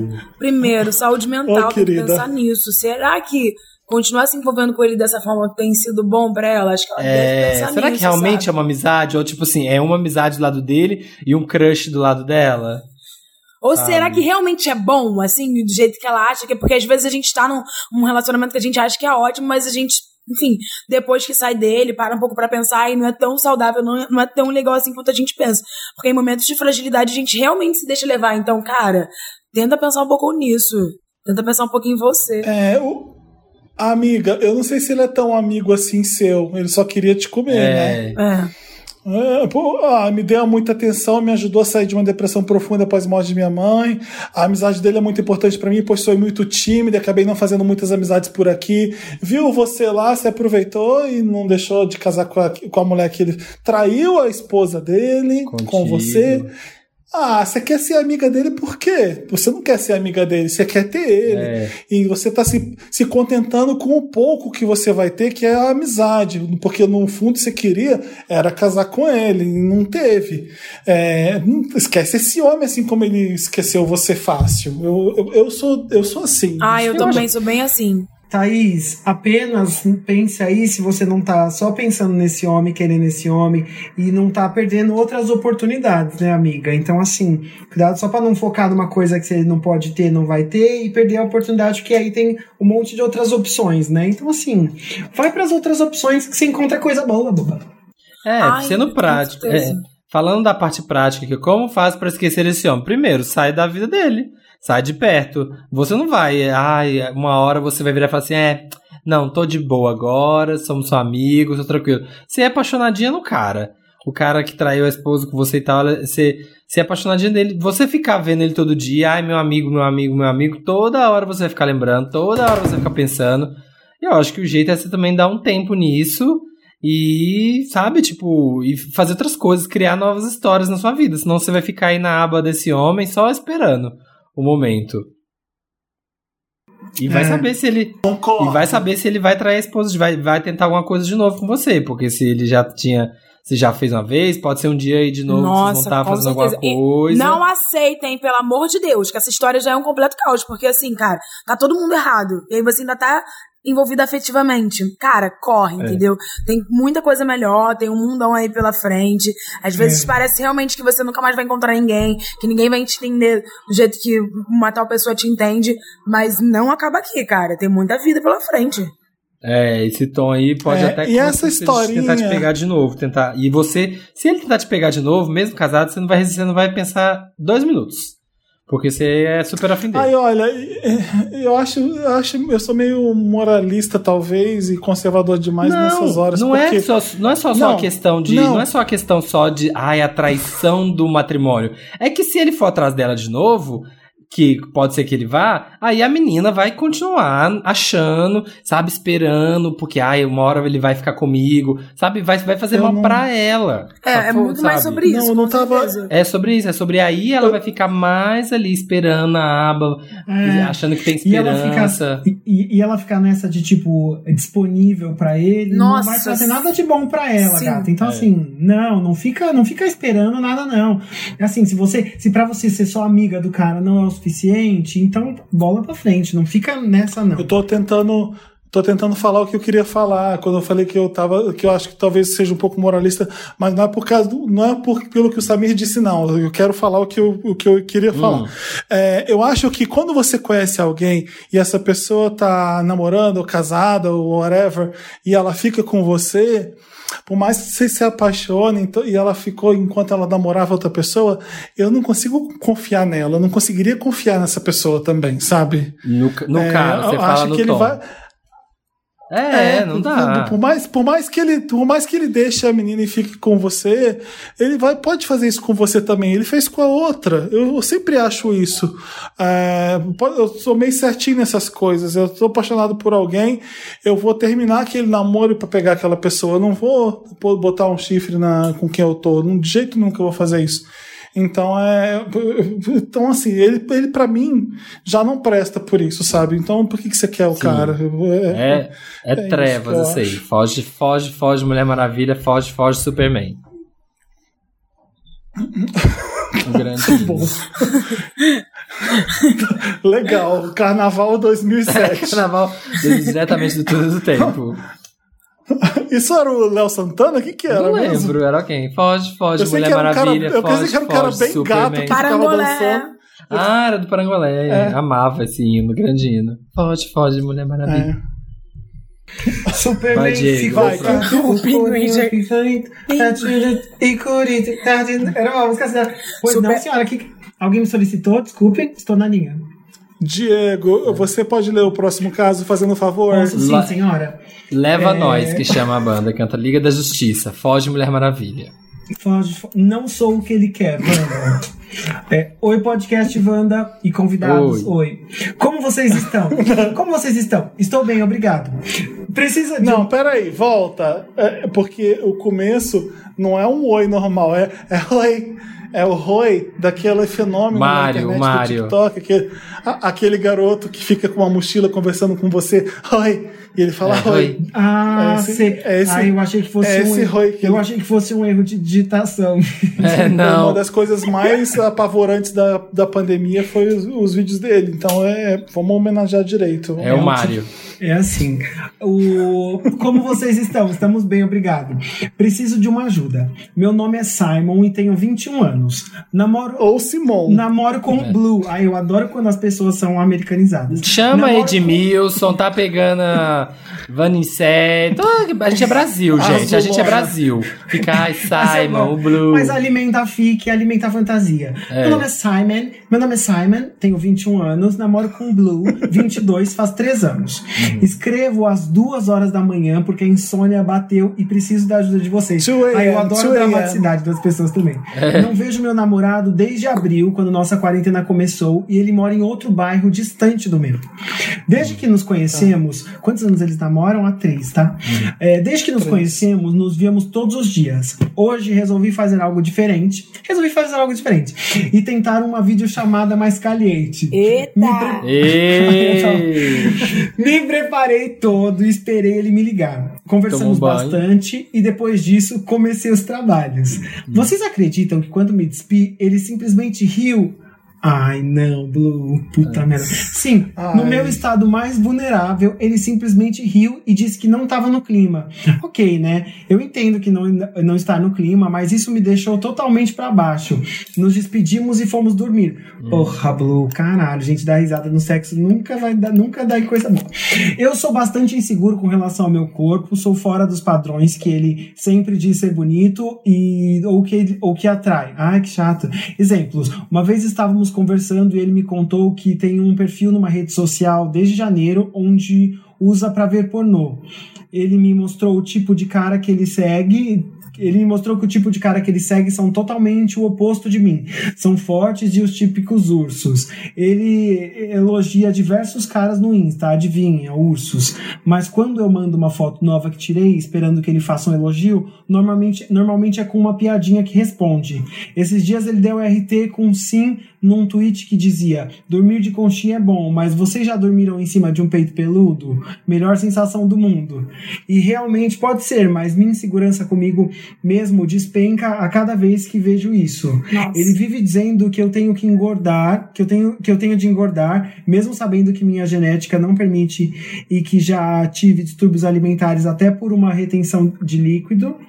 É, já falei uma vez sobre, mas ele disse que eu estava é, prendendo ele, por isso não era proposital e queria mudar. A mudança nunca veio. Queria a ajuda de vocês para saber se estou sendo bobo ou se tenho razão e devo falar novamente com ele. E nossa, Beijos, gente, isso já bem. aconteceu comigo, sabia? Porra, Conta. gente. Tipo, Conta, amiga. não de ninguém ria de mim. Mas a questão da, da, da pessoa sempre falar que, ai, ai, essa pessoa é linda, essa pessoa é linda. E não tem nada a ver comigo, assim. Bate Ah. uma neura, tipo, cara, o que, que tá acontecendo então, hein? Não tem nada a ver com isso aqui. Ah, mas você. Sabe? Mas eu nunca expus isso, eu nunca cheguei, conversei. Mas era estranho, sabe? Tipo, por que, que essa pessoa acha tão bonita umas pessoas que não tem nada a ver comigo? Mas, Malia, ele, ele só via, ele só elogiava meninas diferentes de você, ele ou ela, não sei. Só elogiava meninas diferentes de você, nenhuma era igual, tipo, não é que o gosto dele era mais diverso, ele Cara, só, não. só não, gostava era um de. tipo que, tipo assim, eu consigo descrever pra você, assim. Agora. Ah. Era- Todo mundo, todas eram assim. É. A maioria era. Não, todas, todas eram Que assim. merda. É, o seu caso é, é uma versão redux do caso que a gente leu aqui, né? Porque o dele é, bem É. pior. Porque o cara, o cara cobra na lata, você tem que engordar, é, tem, o cara é obrigado a ter peito peludo. Como assim que se a pessoa não tem pelos nenhum no, no peito? É, relacionamento mega abusivo. Que, ô, amigo, você tá três anos com ele, chegou a vez da gente te falar que você tem que terminar pra ontem. É a minha, minha única solução pra esse caso é esse. Desculpa. Eu tô fazendo a Marina aqui É, hoje. eu acho pi- a Ah, pior eu a parte, também. o negócio da parte dele, dele falar que ah, você tem que engordar, ou ele ri quando você é, tem- tenta ser cu. mais sexy, sabe, ser sexy. Isso é bad, isso é muito bad, assim, é péssimo. E essa parte é a pior. assim. A questão do, do, da- do- dele ter um perfil de ver pornô, ou dele ter essas outras coisas, eu, Isso isso, aí não, tem problema, O sabe? problema é- Porno- Pornografia, gente, entendo, pornografia, essas coisas, é, é imaginário, é, é, sabe? São outras coisas, sabe? Não quer dizer que, ai, se ele viu uns, uns gostosão lá do pornô transando, ele não vai gostar de você. Eu acho que isso, até se ele elogia outras pessoas, se ele fica obcecado por pessoas peludas e você é liso, talvez tenha alguma coisa aí. Mas assim, isso também é uma coisa tão de, sabe, de, de uma, existe a coisa que você acha bonito, existe a pessoa que você gosta, assim. Eu, eu e o, e o Bruno, a gente, a gente, às vezes, a gente brinca e fala assim, gente, por que a gente tá namorando? Porque assim, eu falo, ai, olha, esse- esses, eu fico mostrando uns caras pra ele que eu acho gato, ele me mostra uns caras que eu acho gato, que ele acha gato, e assim, nunca um gosta do, do que o outro gosta, sabe? A gente fala assim, gente, por que a gente tá namorando? A gente gosta de duas pessoas, assim, completamente diferentes. Só que, ao mesmo tempo, a gente se gosta muito e a gente tá tranquilaço com isso, de mostrar, de falar que gosta, que gosta, porque, sabe, eu sei. Eu sei que ele gosta de mim, que ele tem tesão em mim, e, e ele sabe o contrário também. Mas no seu caso, o problema é que, além disso, tem o fato que ele não tá se interessando, não tá te achando sexy, não tá te. É. É, ele aí quer que, mora você o mude, né? É. Tipo, eu acho que isso é o caos, assim. O fato dele pedir pra Aham. você explicitamente mudar. Então, tipo, ele não quer você. Por que, que ele tá É. interessado nessa relação? É a sua aparência ou o que você tem pra oferecer, entendeu? Quem você é. Porque quando as pessoas têm um relacionamento, é sobre você e ele, o que vocês são, o que vocês têm Sim. pra oferecer, nem não o que ele queria que fosse. Então, isso é bem tóxico mesmo. É, e essa, essa É, coisa do, do, do- dos cara peludo, não sei o que, essa coisa pornografia, é, isso é fantasia, né? É uma coisa que a gente fantasia na nossa cabeça. Isso é muito comum entre os gays, né? Ficar fantasiando com esses homens maravilhosos. Mas é importante saber diferenciar a realidade de Instagram, né? E aí, acho que a, pra mim o que mais me pegou é isso de, de, de você se sentir mal com a atitude dele e ele não achar isso um problema. Porque eu acho que assim, é, se ele vê que você ficou chateado ali porque ele deu uma risada, cara, ele tá destruindo sua autoestima, assim. Pra que isso? Isso não, não é legal, assim, fazer você se sentir mal pela maneira que, como ele se refere a seu corpo, a maneira como ele te trata. Isso não é uma, uma coisa que um namorado tem que fazer. Acho que assim, foda-se o que ele quer, se ele quer que, que se ele tem tesão no, no cara, nos que, no, no, no que for. Mas na hora que ele tá tratando você, ele tem que tratar você com, com respeito e com a maneira que você se sinta bem, seguro e valorizado. Se não for assim, não vale a pena. Se ele virar pra. Antes fosse, antes fosse uma coisa lúdica de ver no Instagram, ficar comentando os boys sem camisa. Às vezes é uma coisa frívola que você faz, às vezes você nem quer tanto aquilo, você só acha bonito plasticamente, né? Às vezes se fosse só isso, o pornô dele com essas coisas de só de para masturbar e beleza, mas não é, ele quer que você seja diferente, e ele ri de quando você tira a roupa. Isso para, olha, Isso é o isso para mim já já aconteceu comigo uma vez e eu mandei o cara embora na mesma hora. Eu fiquei muito puto e, e, e eu sei o quanto é ruim isso. Então, e o que eu não consegui entender é o seguinte: como é que alguém vai namorar alguém que não se sente atraído Como que por ele? começou nessa Que relação, né? Tipo. Que porra é essa? Então, três anos Por que, que ele tá com. É, então assim, com- ah, vai você mesmo? Não, É. né? Tá errado. Olha esse namorado aí, dá um pé na bunda dele. Você merece coisa muito melhor que você deve ser Sim. Não deixa, não, não concorda com as coisas que ele acha sobre você, não. Não assimila esse, é- é- é- essa coisa abusiva que ele tá fazendo com você de jeito nenhum. Sim, se ele fala pra você, ah, eu te amo, eu gosto de você, mas, mas, se você fosse assim, se você fizesse isso, eu ia te amar mais, é péssimo. É isso. Isso não é amor. É. É, isso não é amor. E, mas, e também fale com ele, assim, sabe? Porque se é o quê? Escrever pra gente, contar pra gente como você se sente, isso aqui. Mas você conversa com seu namorado, você conta pra ele. É, verdade. Fala, tem que falar com ele também. Não é só Tem que tipo, falar, não gostei, Ah, ele tinha que gostei. perceber. É, ele tinha que perceber. de- Não, tem gente, sei lá, tem gente que é tosca. feira. Chega e fala: olha, aquele dia eu queria isso, ou eu, eu não, eu não acho que você me ache sexy, eu não me sinto isso. E se ele tentar, tipo, te gay explain, sei lá, tipo, fala, não, deixa disso, deixa de bobeira, não tem nada disso, amorzão. Explica, sabe? Deixa bem claro isso. Sabe? Pode ser coisa de coisa. Porque quando, quando ele começa falando ali do. No caso que, ah, ele tá, foi se. Foi se despir o cara começou a rir. Eu pensei assim, porque, por exemplo, eu detesto, eu acho a coisa mais broxante do mundo striptease, assim, eu detesto striptease, eu acho podre, sabe? Tipo, pessoa, sei lá, botar uma música assim, assim rebolando, tirando, tirando as peças aos poucos, assim, joga com aquela loja. Eu ia morrer de rir, sabe? assim? Então, se acontecesse isso, eu ia achar engraçado, mas é outra É questão. além, no né? caso. Exatamente. É, aí é além disso, sabe? É só umas, umas conversas com seu namorado, fale. Eu vou ler então esse último aqui e a gente comenta. É, um diabinho Wanda. Oi, Marina, Samir, Felipe, Dantas. É, na verdade é Samir, Felipe, Diego, Malia e tá. Convidados maravilhosíssimos, se tiver. Obrigada. Hoje vim. Muito educados, Wander. Sempre dão boa é você. noite, boa noite para os apresentadores e para possíveis convidados. Eu acho Olá, muito importante boa noite. manter essa A gente educou muito bem eles. Hoje vim com White Girls Problem pra vocês. Vamos ver. Porra, Ai, meu Deus. Pode me chamar de Ten. Tenho 18 anos e sou virginiano. Ué, ele é homem? White Girls Problem por Ah, quê? tinha Tá. probleminha. Proble- Probleminha Notre Dame. Probleminha Notre Dame. É, então assim, é, men's, white men's problems, white gays problems, então, tá? Vamos deixar isso aqui claro. Sou virginiano com ascendente em aquário. Nessa quarentena, eu acabei vindo ficar na casa dos meus pais, que é bem no interior. A nossa vizinha sempre frequ- frequentou muito aqui e não foi diferente durante a pandemia, mas como eu morava fora, eu mal conhecia ela. Enfim, ela vem aqui quase todos os dias. Duas semanas atrás eu acordei com um falatório na cozinha e quando fui ver, era a vizinha e o filho dela. Ele deve ter uns 11 anos. E minha mãe junto falando que eu sou muito inteligente para ela e que poderia ajudar o filho com um dever. Mãe adora. Gente, a mãe quer que, exibir Deus? que o filho é inteligente. Olha, mostrando. O meu filho vai ensinar o seu. Olha como o meu filho é. lindo. Só que, tipo, mãe, eu quero jogar videogame. Foda-se. Não vi problema, pois porque realmente estou à toa e fui ensinar o menino. Pensa num pestinha. Fica o dia todo no celular roubando minha internet e jogando Free Fire. É um folgado, fala alto e fica assoviando dentro da minha casa, gravando TikTok dentro do Ué, meu gente, quarto. o que, que aconteceu? É uma criança de 11 anos, né? Resumindo, é isso aí. Gra... gravando Achou que seria o quê, né? A pessoa quarto. achou que seria o quê? Ai, passa o TikTok Gente- dele pra gente É, seguir. quero. Gra- gravando TikTok dentro do meu quarto, comendo todo o meu biscoito diet carne. Gente, o que, que essa bicha quer da vida?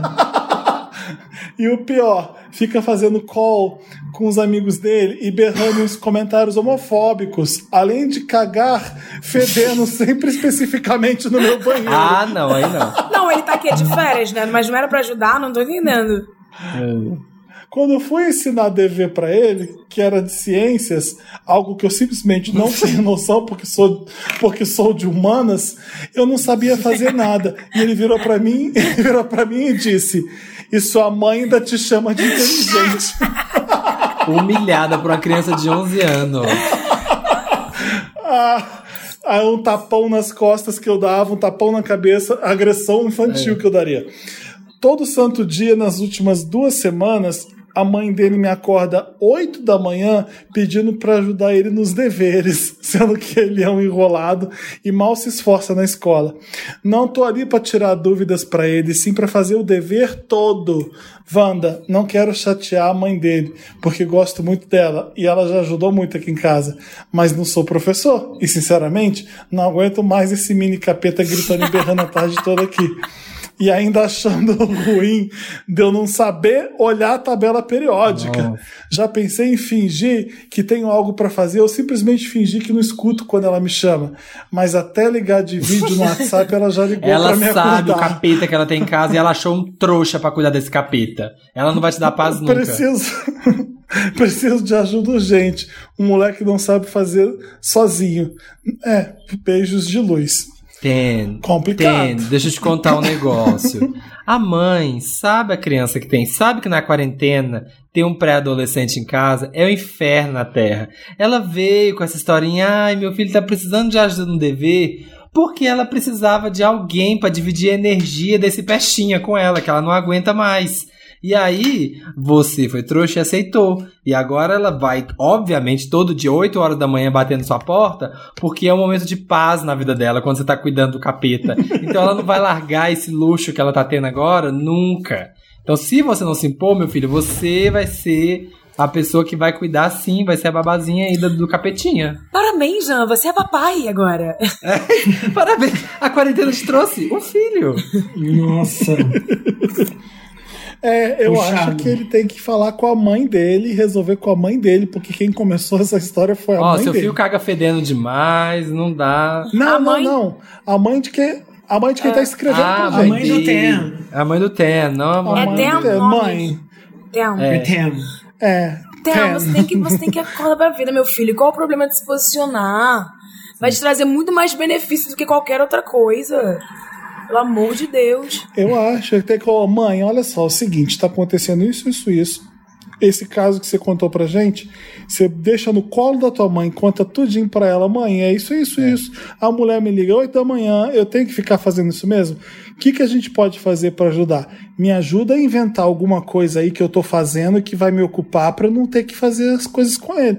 Inventa uma mentira pra, pra sair Ah, é? dessa. Eu, Porque eu- se a minha mãe me colocasse numa É eu ia que eu- falar, agora tu vai, te me... tu vai me ajudar a sair disso aqui. Sim, vai ser, a gente vai dividir essa guarda aqui. É ó. isso, é isso. Eu achei, eu achei a história bem essas comédias românticas, sabe? Que ele é um jovem adulto, Ten, aí vem essa criança pra mudar a vida dele. Pra mostrar pra Um ele o amor de ter uma criança dentro Um de casa. Transforma o outro, no final eles vão ficar inseparáveis, sabe? Eu achei Mas bem comédia a romântica. romântico, o romance tá onde? O romance. Não, comédia romântica do o romance, o Na romance. saga. Não, é o, é o romance fraternal, no caso, entende? É- é- Não, você não fez direito o gênero do filme. É um coming of age filme. como é que esse. é? filme É um filme. É um, é um, Os americanos chamam de coming of age. É quando é o despertar da- do adulto. É- Exato, é um filme rito que de você tem uma- passagem. é uma jornada. É um rito de passagem. É uma jornada que você percebe e você cresce junto. Tipo, o Gênio Indomável é um coming of age filme. Ele tá ajudando ali o, o, o Matt Damon a, a se encontrar com a adultice dele. Encara, enca- eu achei, encara essa comédia Netflix, esse, é, é, esse grande menino, a pequena mulher que virou sua, a sua, a sua quarentena, meu anjo. Enfrenta. Eu inventaria Tem um, um curso, filme parecido? inventaria um curso, inventaria um, ah, peguei um freela aqui, tô trabalhando todo dia de manhã e nunca mais teria tempo pra cuidar desse peste. E aí acho que a mãe se toca, né? Que ela fala, hum, na verdade ele não quer cuidar do pestinha. E aí você finge, um finge pro outro e tá tudo bem. E o que importa é que você vai estar com suas manhãs livres de novo. É, gente, quando a mulher te ligar, você atende ela e fala assim: então, eu hoje não vou poder, que eu vou ter que fazer uma coisa, tá bom? Um beijo. Ai, gente, Começou eu o falaria a verdade, entendeu? Eu falaria a verdade. Toma Você que o filho é teu. É, você, você fala, sei. você, você joga na Amor, lata. toma que o filho é teu. Quem fez? Tu, então tome. Ele tá. no- Eu, hein, só quer ficar fazendo tic- jogando TikTok, jogando, eh, jogando Free Fire. Não sou obrigada? Não sou. Se tu não quer, eu vou, ser- eu vou querer? Não vou. Exatamente. Toma. Cagando, cagando fedindo no meu banheiro ainda. Exatamente. Não, eu toma, abusado. toma que o filho é Chamando teu. de burro ainda. É, ainda chamou ele de bufo. Nossa, ainda a pessoa tá ali sofrendo, ele ainda despeitada falou: Sua mãe te acha inteligente. É. Nossa. Eu não. Pop-up interessante, né? E tem um filme que chama Um Grande Garoto, acho que é About a, About a Boy, Uhum. em inglês. que é baseado num livro do Nick Hornby, que é ótimo. E é o Tom. É o Hugh Grant, que é o cara que é um ricão, fodão, e ele começa a ter que cuidar de um garoto. Acho, não lembro quem é que põe o garoto na vida dele. E o garotinho, a criancinha que ele cuida, é o Nicholas Holt, pequenininho. Esse filme é maravilhoso. Esse filme é maravilhoso. E é, e é isso que o Diego falou de, de um transformar o outro. Nesse filme acontece isso. Nesse contexto. Não sei se nesse de 11 anos o garoto é um pouco mais velho fiquei- e já tinha que ter vergonha na Eu fiquei cara. pensando aqui, por que, que o, o Tam tem muito senso de responsabilidade, né? Porque ele quer que o menino faça lição. Porque eu, no lugar do menino do- dele, o menino quer fazer TikTok, eu ia fazer TikTok com ele. O menino quer cagar, eu ia cagar também. Não, o menino quer zoar, eu ia zoar Ah. também. Aí chegava no fim do dia e falar, ai, seu filho não fez nenhuma lição, porque ele ficou zoando. E assim, eu não sou tutor desse, não é tutor dele. Então assim, o menino quer zoar, deixa ele zoar. É. Ó, cagamos juntos hoje, não fizemos a É, lição. a mãe dele vai falar assim, putz, não tá dando Olha, nada. gente- ou é, você ele fala assim, então, ou você fala, então, ele tá aprendendo a tabela periódica e isso eu não sei. Sorry, sinto muito, senhora, não sei, não vou poder É, estar te mas atendendo. ele, eu não- ele não sabe química, mas o cocô dele é gigante. Ai, que horror. É, ele tinha que decorar a tabela periódica, mas gente ficou jogando Free Fire e fez um TikTok sentado na privada. Gente ficou uma tarde É, conta inteira. tudo pra mãe dele, Caiu até o Fala então. aqui, ó. De tanto ficar sentado na privada. Fala assim, hoje não rendeu nada, viu? Porque ele só quis jogar Free Fire. Sinto muito, o que, que eu posso fazer? Vai sentar e Deixa fala assim, jogar. vamos assistir. Aí fala- pro menino, fala assim, ah, vamos assistir um filme. Fica assistindo um filme com o menino e aí faz a mãe dele falar assim, ai, não tá rendendo com o Tem. É, ele e, não e ela quer que não vai querer dar, dar na mesma moeda o troco. Porque aí pior você que vai, ser, ele. você vai começar a ser uma má influência pro filho dela. Ela vai falar assim: é, realmente, então aqui eu não quero levar meu filho. Mas aí, gente, Pronto. entra a questão da mãe dele, falando: como assim você tá espalhando pra dizer que tu é uma má influência? Falei poucas e boas de você. Que mãe tem É dessas, verdade. né? Que mãe Fala, gosta de mãe, eu cigarro. cresci. Fala, É, mãe, eu cresci. mesmo. Eu mudei, mamãe. Ela vai perder, ela vai perder. A, a mãe vai entrar encanto. nessa. Ah, minha mãe já ia vir me esculachando, falar: o que que tá acontecendo? Fala isso, isso e aquilo, agora você faz isso comigo? Nossa, Exatamente. Eu já ia, eu ia esculachar minha mãe. Eu falar assim, ô mãe, você fica falando que eu sou inteligente, agora vem a senhora fazer. Resolve a senhora, porque eu não sei essa bosta toda. Você fica falando que eu sou inteligente, você sabe que eu não sou. Por isso que eu acho que tem que falar com a mãe. Combina com a mãe o que, que vocês vão fazer, porque foi ela que te jogou nessa, Ai, né? é muito coisa de mãe. Sabe o que eu odiava quando, eu- quando eu era pequena e minha mãe falava assim? Vinha outra criança que eu nem conhecia, ela falava assim: vai lá mostrar seus brinquedos Nossa. pra ela. Eu queria morrer, eu queria falecer, eu queria morrer, eu queria a morte, que ódio. Vai lá mostrar seus brinquedos pra uma criança que eu nem conhecia, que é raiva. Eu não tinha o direito de escolher as crianças que eu mesmo ia mostrar meus brinquedos. É, eu, eu, eu sinto o seu drama, o Capricorniano é muito assim Nossa. mesmo. Não, eu não conheço ele, eu, não- eu não vou dar intimidade, mostrar meus brinquedos, não é assim que funciona, mãe. Eu- era isso que eu Eu responderia. nesse momento. Nossa, era uma, eu me sentia É. traído nessa hora. Lemos os casos, ajudamos? Lemos. Aju- ajudamos, já Ah. não sei.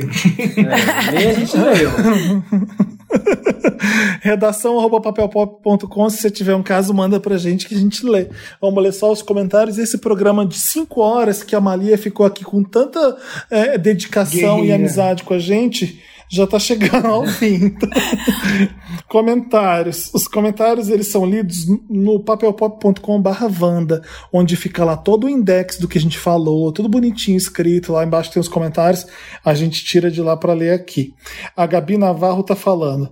Três horas e meia de Wanda. Amo! O programa inteiro foi uma pérola. Não espero menos do Wanda 400 ou de aniversário. Ai, meu Deus tem que ficar fazendo, inventando moda pra quando chega. no- Ai, programa 100, programa 200, dois anos de podcast. Ai, meu Deus do céu. Nossa, vou ter que abrir um departamento só de ideias Olha, criativas. A gente não precisava ter comemorado o Wanda 300. Agora vai chegar no 400, vamos querer comemorar sempre. Você vai ter que inventar também coisas pro Vamos, 400 a gente vai, a agora. gente vai, a gente vai, não vai deixar a peteca cair. Pode deixar. Ai, vai ser, vai, ser, vai ser drive-in Wanda. Vai ter o drive-in Wanda. Tudo! Lá no Allianz Vai, Parque. isso- O Gabriel Barbosa Vai, tá falando. Que edição incrível, que podcast sensacional. Acho que falo por mim e muita gente quando digo que vocês estão ajudando muita gente nessa quarentena, tornando as coisas um pouco mais divertidas. Assistimos eu e minha mãe, de 60 anos, recém-piramidada, a live no Zoom e nos divertimos horrores. Vocês são incríveis, Wanda. Adoro o 11. Ah. que legal. fofo. Que fofo. Que o Diego quer ler? Eu quero sim. O tanto que eu amei esse episódio, meu Deus. A Marina questionando se a frigideira tem o tamanho da pizza foi o mais kkk. Depois ela fala que deve ter uma deste tamanho em casa kkkk. Morta! O Thiago foi o protagonista com certeza. Haha, amo vocês. Sim. Foi sem querer que ele foi, tá? Vamos deixar isso claro. É. Medicadíssima, colocadíssima. o Ray DB tá falando. A história da Jamile pode ser total verdade, sim. Gente, é claro que é, É verdade. verdade. Vocês estão duvidando? Ela me mandou a foto do padre, eu vi quem que é. Ai, coitada, as pessoas estão duvidando, achando que é fique, mas a Jamile, É ela ama, ama essas histórias, ela vai atrás de coisas in- inimagináveis. A vida dela é uma fique bem real, entendeu? É. isso. Os pais do meu namorado são um ex-padre e uma ex-freira. Eles se encontraram no interior da Bahia, transaram e foram expulsos da igreja. e da risada. eles, são da- eles são de esquerda também. Eram da teologia da libertação. O pai dele é super contra o celibato e é amigo de vários padres dessa linha também. Legal. A padraiada tá causando. Sofia Guimarães. Gente, a Bielo pedindo pra ser desbloqueada pra falar em todos os quadros e dar seus pitacos maravilhosos me representa ouvindo Wanda. Quero interagir com o celular. Eu amo tudo. Acompanhou o programa inteiro, entrou, fez links ao vivo ao longo Ai, da Bielo é noite. É tudo.